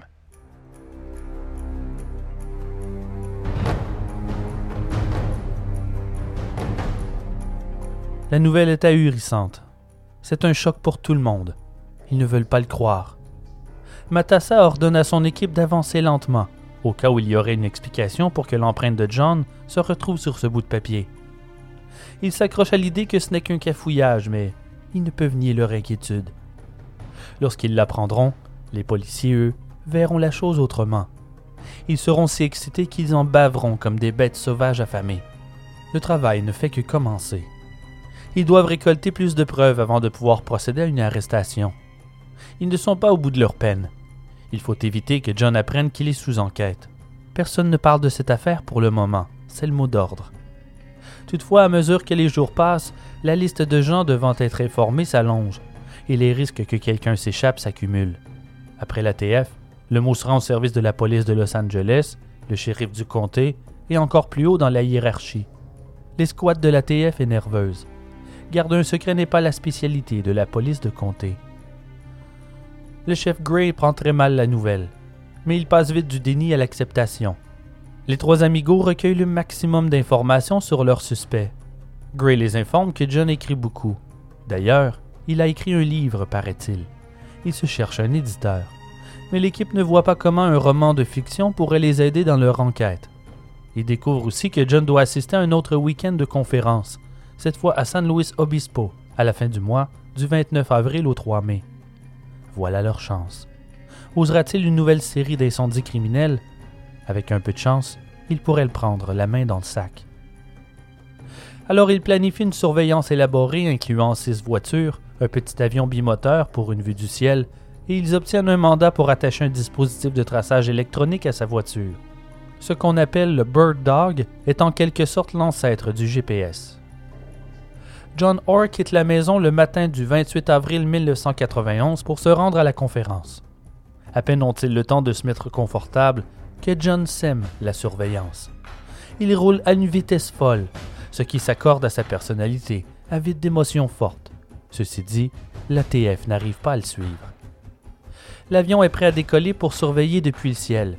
Alors l'équipe informe le pilote que John est en approche, mais celui-ci roule si vite que l'avion n'a pas le temps de prendre son envol que John est déjà loin. De toute façon, à peine une minute en vol, l'agent de l'ATF du côté passager a la nausée et le pilote est obligé de revenir sur le tarmac. La surveillance est un échec total. Et ce ne sera pas leur dernier. Ils doivent absolument trouver moyen d'accrocher le dispositif Bird Dog à la voiture. C'est leur seule chance. Le plus surprenant, c'est que malgré la conduite fulgurante de John, il n'attire pas l'attention d'aucune voiture patrouille. C'est un peu sa force. Il passe inaperçu partout où il va. C'est son apparence des plus ordinaires qui lui permet de devenir presque invisible. Il arrive à l'hôtel en après-midi. La TF s'installe dans les chambres autour de la sienne pour garder un œil sur leurs suspects. Au cours de la première nuit, les agents installent le dispositif de traçage Bird Dog sous le pare-choc de la voiture de John. C'est un petit boîtier noir avec une antenne d'une quinzaine de centimètres. L'antenne pointe vers l'arrière du véhicule, mais lorsqu'ils sont debout à l'arrière, ils ne la voient pas. Tout semble en ordre. La surveillance est longue et ennuyante. Le dimanche est encore plus morne que le samedi. John ne fait qu'assister aux conférences, puis sort boire un verre au bar avant de revenir à sa chambre. Le lundi, il assiste à une session d'entraînement. Il embarque ensuite dans sa voiture et fait un court arrêt dans une pharmacie avant de revenir à l'hôtel. La TF vérifie auprès du caissier de la pharmacie pour savoir ce qu'il a acheté. La facture affiche deux paquets de cigarettes Marlboro et ça attise l'équipe d'intervention. Ils savent que John est non-fumeur. Ça ne peut être que pour ces dispositifs incendiaires. Le 1er mai, l'agent Michael Matassa débarque à San Luis Obispo. Ils sont persuadés que leur suspect est sur le point de tomber en mode pyromane, et il veut être présent lorsqu'ils lui passeront les menottes. Mais rien ne se passe de particulier ce jour-là non plus. Idem pour le lendemain. Le matin du 3 mai, John quitte l'hôtel à bord de sa voiture. La TF le suit de près. Puis, à un moment, John se stationne dans un concessionnaire automobile et sort de son véhicule. Il marche vers l'arrière et se penche sous le pare-choc. Le Bird Dog a décollé. L'antenne est en évidence. John a trouvé le traceur. Aussitôt, c'est la panique générale dans la radio. Tous les agents parlent et crient en même temps. La surveillance est foutue. Faut l'arrêter maintenant. Gardez votre position, ne faites rien.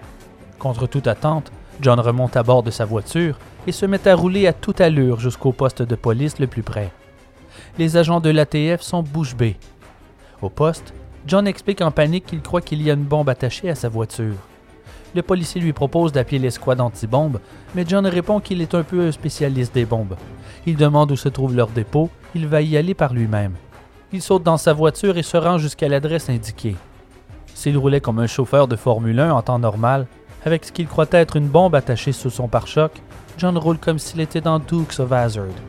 Pendant que l'équipe de surveillance tente de poursuivre John à distance, l'agent Ken Crook arrête au poste de police pour savoir ce qui s'est dit.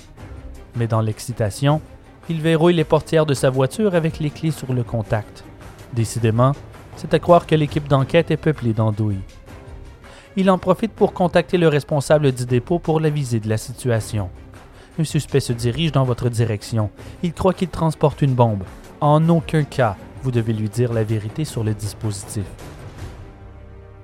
Arrivé au dépôt d'explosifs du comté, John se présente au technicien en explosifs et lui explique la situation. Le technicien prend le boîtier en feignant de suivre les procédures de sécurité. Il inspecte la boîte et dit à John qu'il n'y a aucun danger. Ce n'est qu'un vieux boîtier de bombes obsolètes. Quelqu'un a sûrement voulu lui faire une mauvaise blague. John prend tout de même quelques photos du boîtier avant de reprendre la route pour retourner à l'hôtel et assister à d'autres conférences.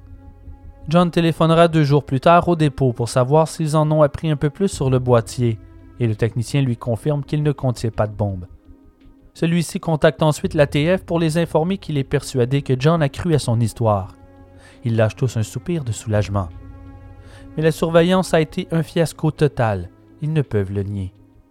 Ils n'ont maintenant que deux choix Soit il procède à son arrestation maintenant en l'accusant d'un seul incendie, celui de l'empreinte digitale, ou soit ils attendent un peu en espérant qu'il ait assez de confiance pour allumer d'autres feux. Mais il y a des risques. Si un prochain incendie fait des victimes, ils ne se le pardonneront jamais, et les représailles seraient terribles. Ils décident de prendre le risque. Ils doivent être patients, car depuis la création de l'escouade Pillow Pyro, il n'y a pas eu un seul feu, même si John ne sait pas encore qu'il est le suspect numéro un, il sait pour la nouvelle escouade.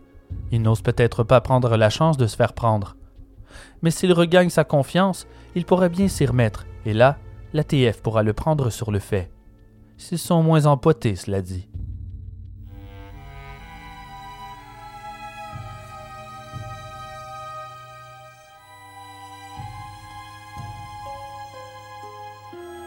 En juin, il n'y a toujours rien de neuf dans l'affaire.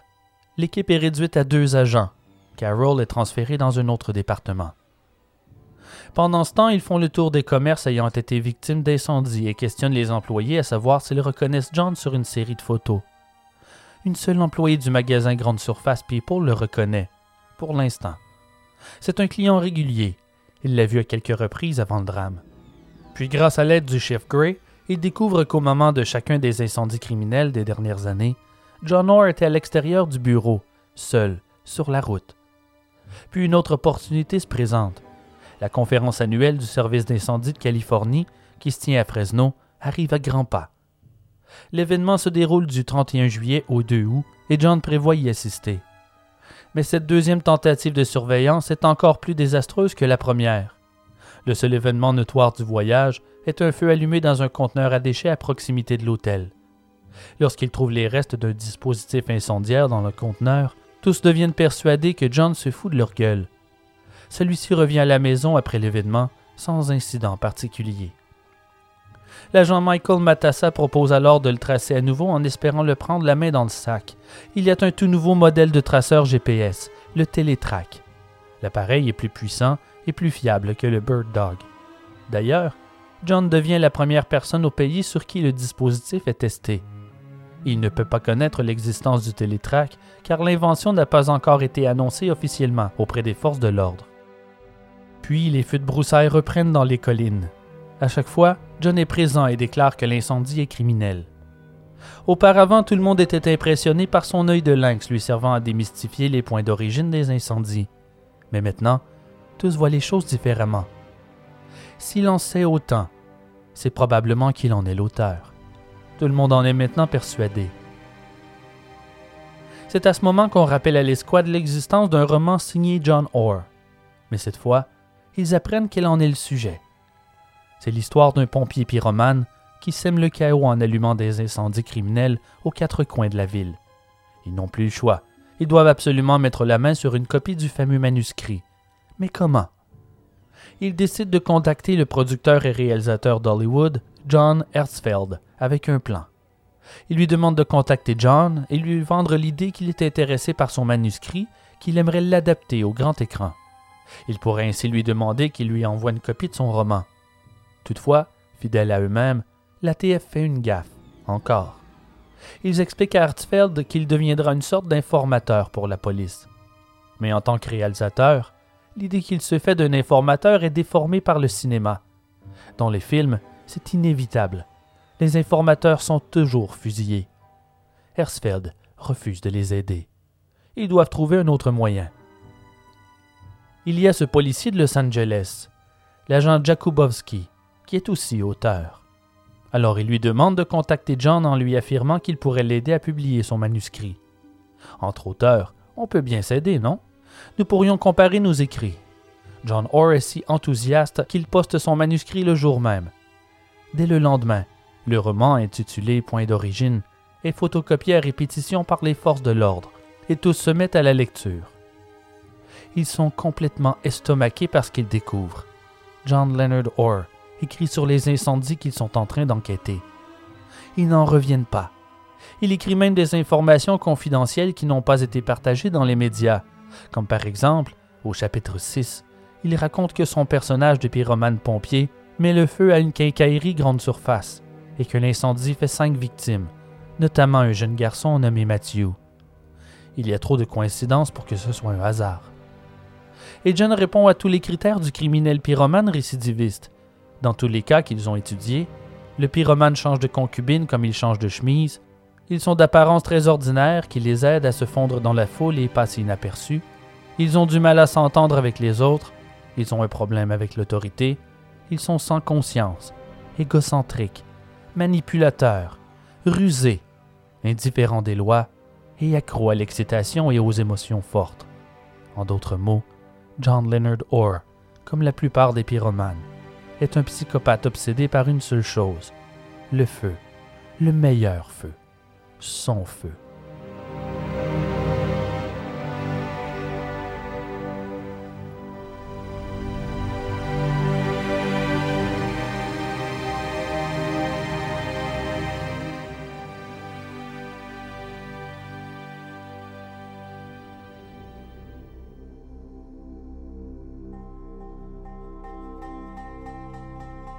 Le télétrack est finalement installé sur la voiture de John.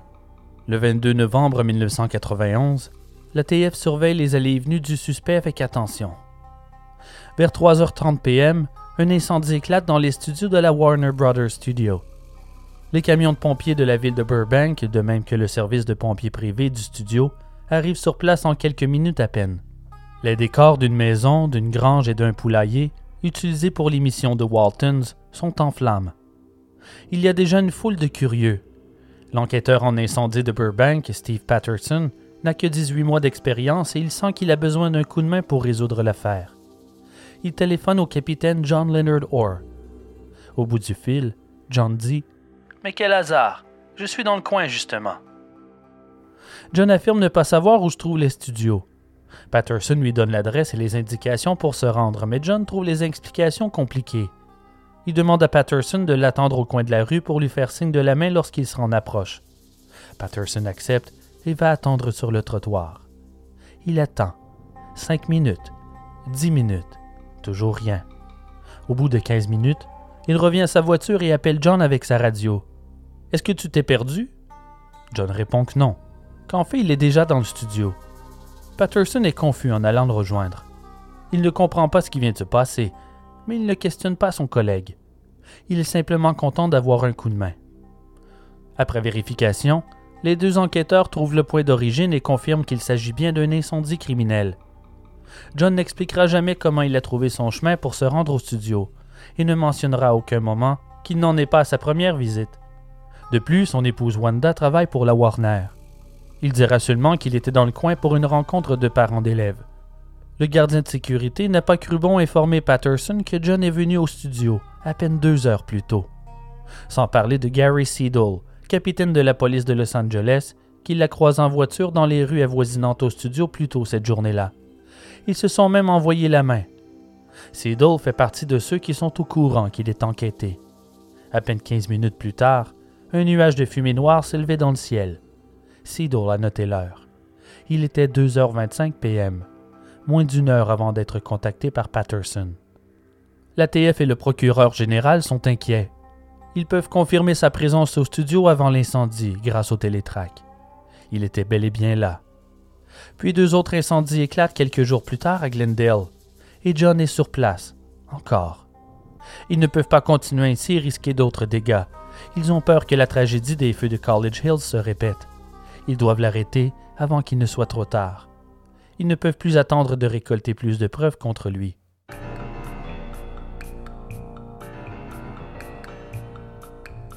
Le 4 décembre 1991, à 7 heures du matin, John sort de chez lui et remarque un homme qui se cache en boule dans un buisson sur son terrain. Et il est armé.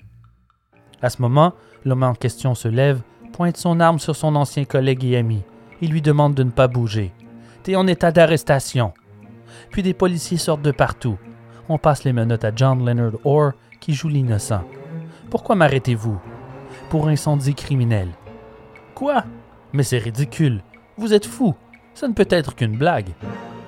Dans son véhicule, on trouve un sac de toile et son arme à feu.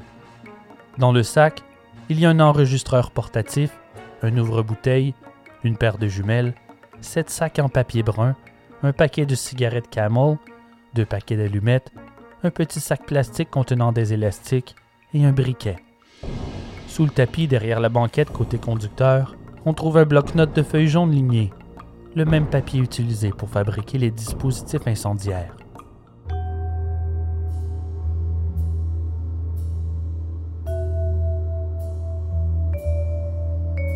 La TF interroge John au poste, mais tout comme leur précédente stratégie, ils n'ont que peu de succès.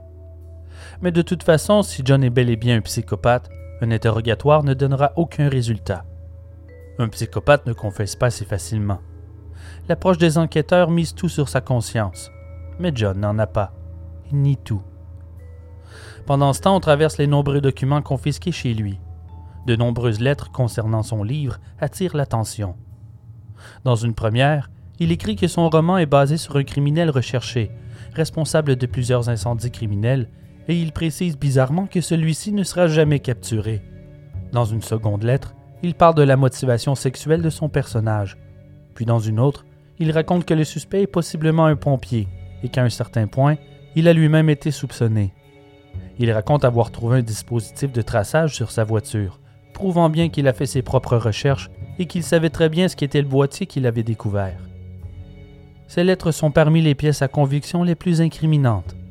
Il relate des informations qu'il n'est pas censé savoir ou même qui n'ont jamais été théorisées dans l'enquête auparavant. Il raconte des feux auxquels il n'a pas assisté en tant qu'enquêteur, du moins selon les rapports officiels. Il n'a pas non plus été informé par ses supérieurs de la théorie de Marvin Casey. Comment pouvait-il prétendre que le criminel est aussi un pompier? Le 6 décembre, John reçoit la visite de son avocat, Douglas McCann. Wanda Orr, son épouse, utilise la maison comme garantie pour payer la caution de 50 000 dollars. Des amis proches et des membres de la famille de John offrent un peu d'argent pour les aider dans les procédures. Comme la TF n'arrive pas à obtenir d'aveu, ils interrogent ses proches et ses collègues. Un d'entre eux est un ancien collègue, Jim Allen. Après quelques questions par téléphone, Allen dit à Matassa de jeter un coup d'œil à l'incendie du Halls Home Center de South Pasadena d'octobre 1984. Matassa lui demande pourquoi, et Allen répond que John est obsédé par cet incendie et c'est là qu'une lumière s'allume. Matassa saute sur le manuscrit et se met à lire le chapitre 6, relatant les faits supposément fictifs d'un feu dans un commerce nommé The Cal's Hardware Store. Il compare les faits avec ceux du drame d'octobre 84. Tout est quasi identique, même les noms des victimes. Matassa et son équipe décident de relire le manuscrit, et cette fois, pas comme une fiction, comme une biographie. Ils sont dégoûtés par leur lecture. John n'est pas un grand poète. Au contraire, il est plutôt vulgaire. Le personnage principal, qu'il a nommé Iron Styles, se masturbe à la moindre pensée d'allumer un feu, sans parler des nombreuses scènes de sexe violentes avec plusieurs maîtresses. C'est de l'écriture à sensation, bon marché, pas le genre de bouquin qui remporte des prix littéraires. Matassa connecte plusieurs autres incendies décrits dans le manuscrit à des incendies ayant eu lieu dans la région. Les similitudes sont stupéfiantes et plusieurs ont été écrites bien avant la création de l'escouade, bien avant qu'on le soupçonne. John semble avoir des informations qu'aucun enquêteur n'a jamais eues. Puis ils comprennent que toutes ces fois où John a retrouvé des dispositifs incendiaires comme par magie dans des décombres calcinés, il était assurément celui qui l'avait fabriqué et posé là. Toutes ces fois où ses collègues et supérieurs étaient impressionnés par son flair. Ils ont tous été bernés. Si on en croit ses écrits, c'est une manière pour lui de se venger de la police qui le répugnait et le rejetait. Il s'amusait avec eux, à les tourner au ridicule. Dans le chapitre 6, le personnage décrit sa colère envers les conclusions de l'enquête sur l'incendie d'octobre 84. Et je cite Comment peuvent-ils affirmer que c'est un accident? C'est mon œuvre. Et vous, les policiers, trop stupides pour le voir. Je vous déteste. Que dois-je faire pour vous convaincre, putain d'idiot? Mettre le feu à un autre commerce? Un autre détail incriminant est le fait que John savait à un certain point qu'il était un suspect dans l'affaire. Pourquoi n'en a-t-il jamais parlé avec son supérieur? S'il était innocent, il se serait défendu, non? Mais il a préféré garder le silence et faire comme si de rien n'était. Dans un passage du manuscrit, il décrit le feu comme quelque chose qui devient un ami, et même une concubine. Le feu devient sexuel. À plusieurs reprises, John aurait dit à ses épouses que son travail était toute sa vie, et même sa maîtresse. À ce stade, on se demande s'il ne fallait pas prendre ses propos au pied de la lettre, en référence à son travail secret, son obsession qui le possédait, lui permettant d'embrasser l'objet de son désir, sa maîtresse, son amour, le feu.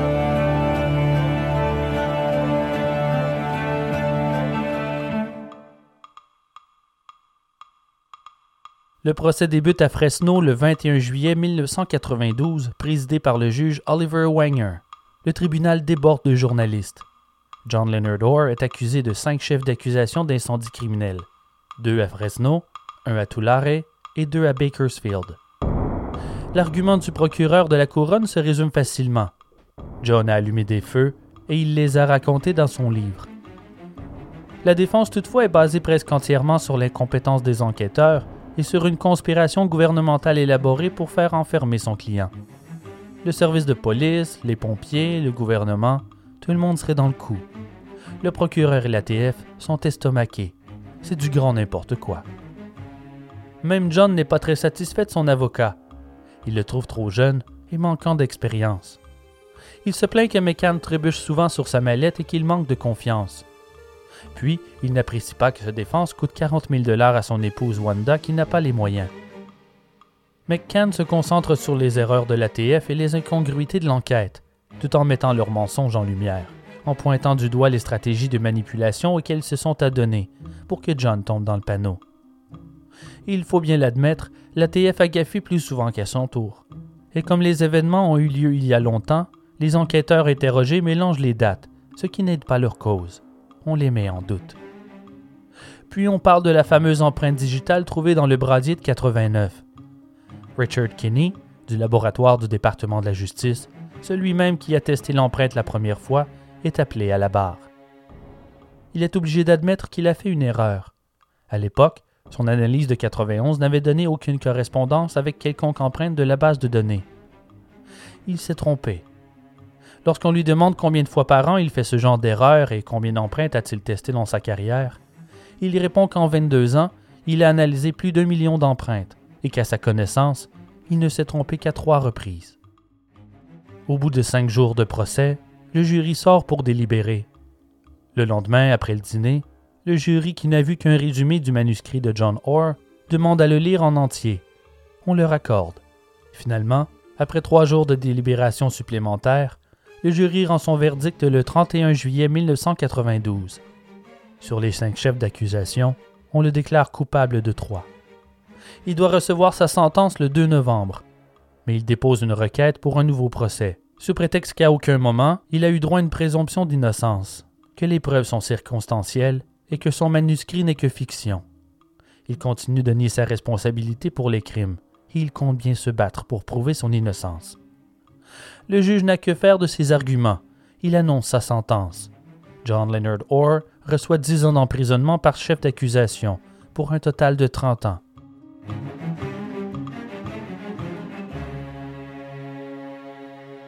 Ce que John ne sait pas, c'est que dans l'assistance, le procureur de district Michael G. Cabral est présent, attentif.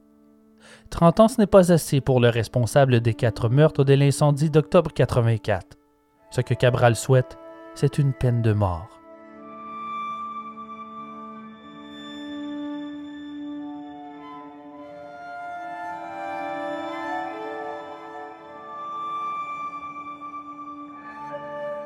Derrière les barreaux, John tombe en dépression.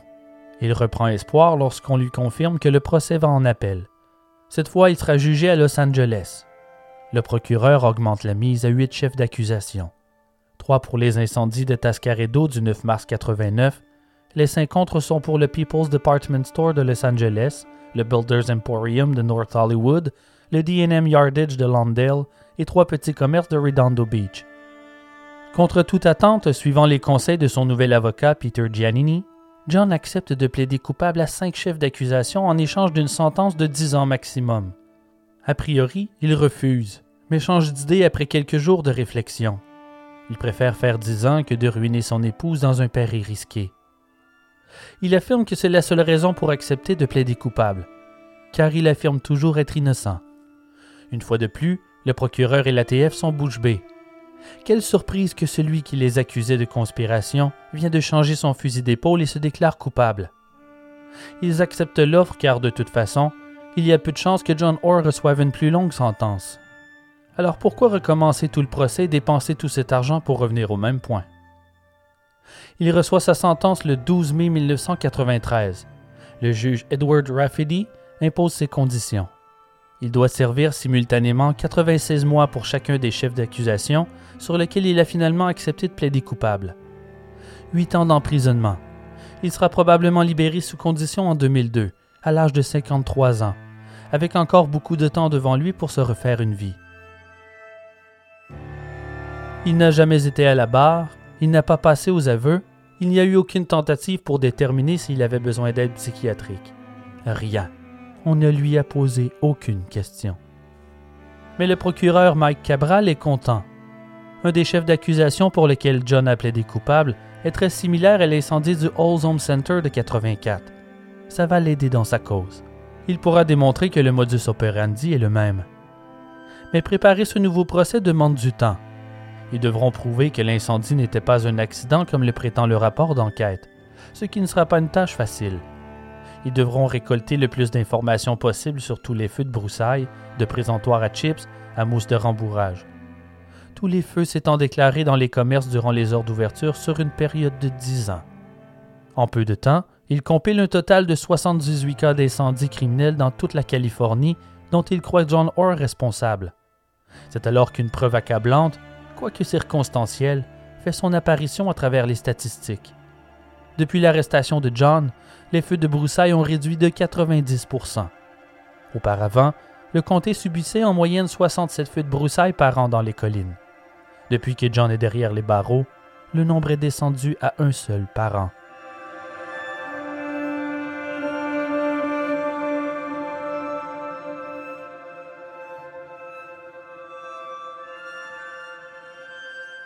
Ce que Cabral veut, c'est un procès pour meurtre. Il l'obtient en 1998. Les procédures débutent le 6 mai. John a pris un coup de vieux durant ses années d'emprisonnement. Ça surprend. On convoque à la barre des collègues de John et quelques ex-femmes et maîtresses, en plus de nombreux spécialistes et des enquêteurs en charge de l'affaire.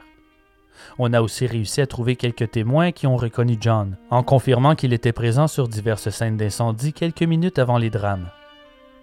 Je ne vous raconterai pas ce procès car il est long et ennuyeux, plus technique qu'émotionnel. D'ailleurs, même les journalistes perdent intérêt au bout d'une semaine. La salle d'audience se vide.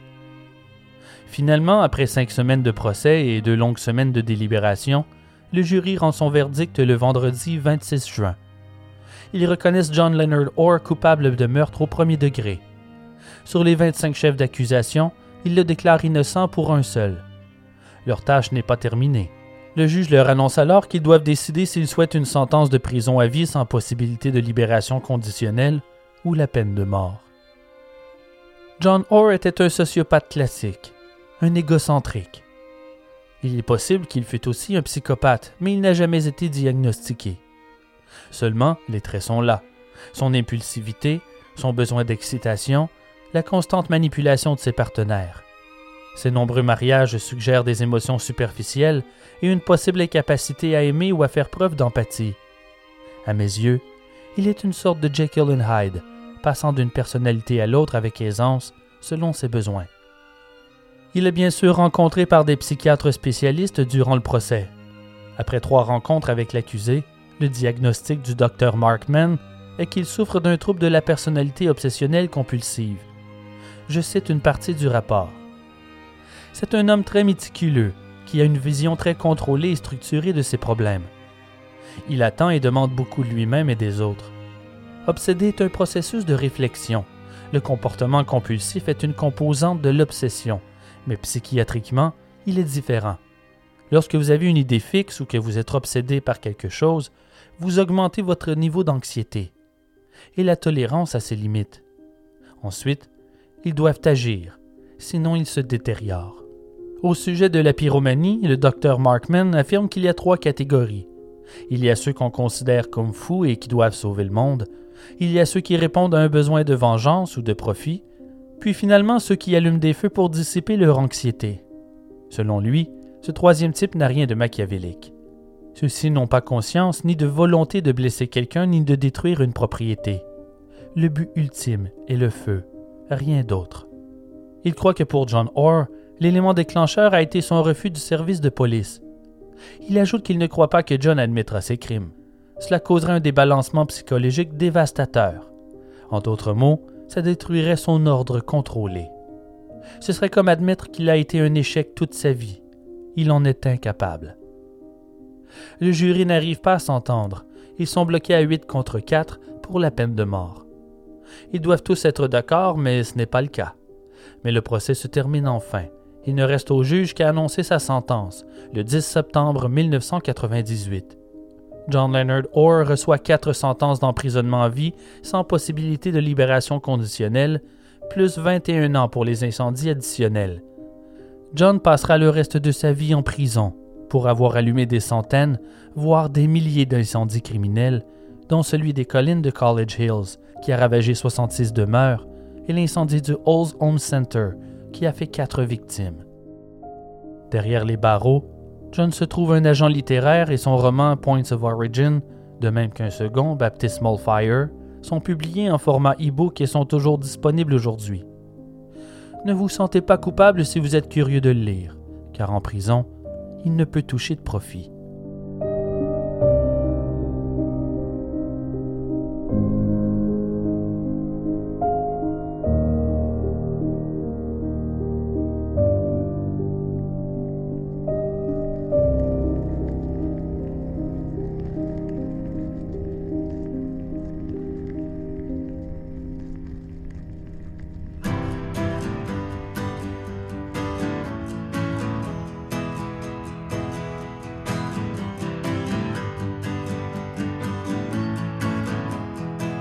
Ars Moriendi est écrit et réalisé par moi, Simon Predge.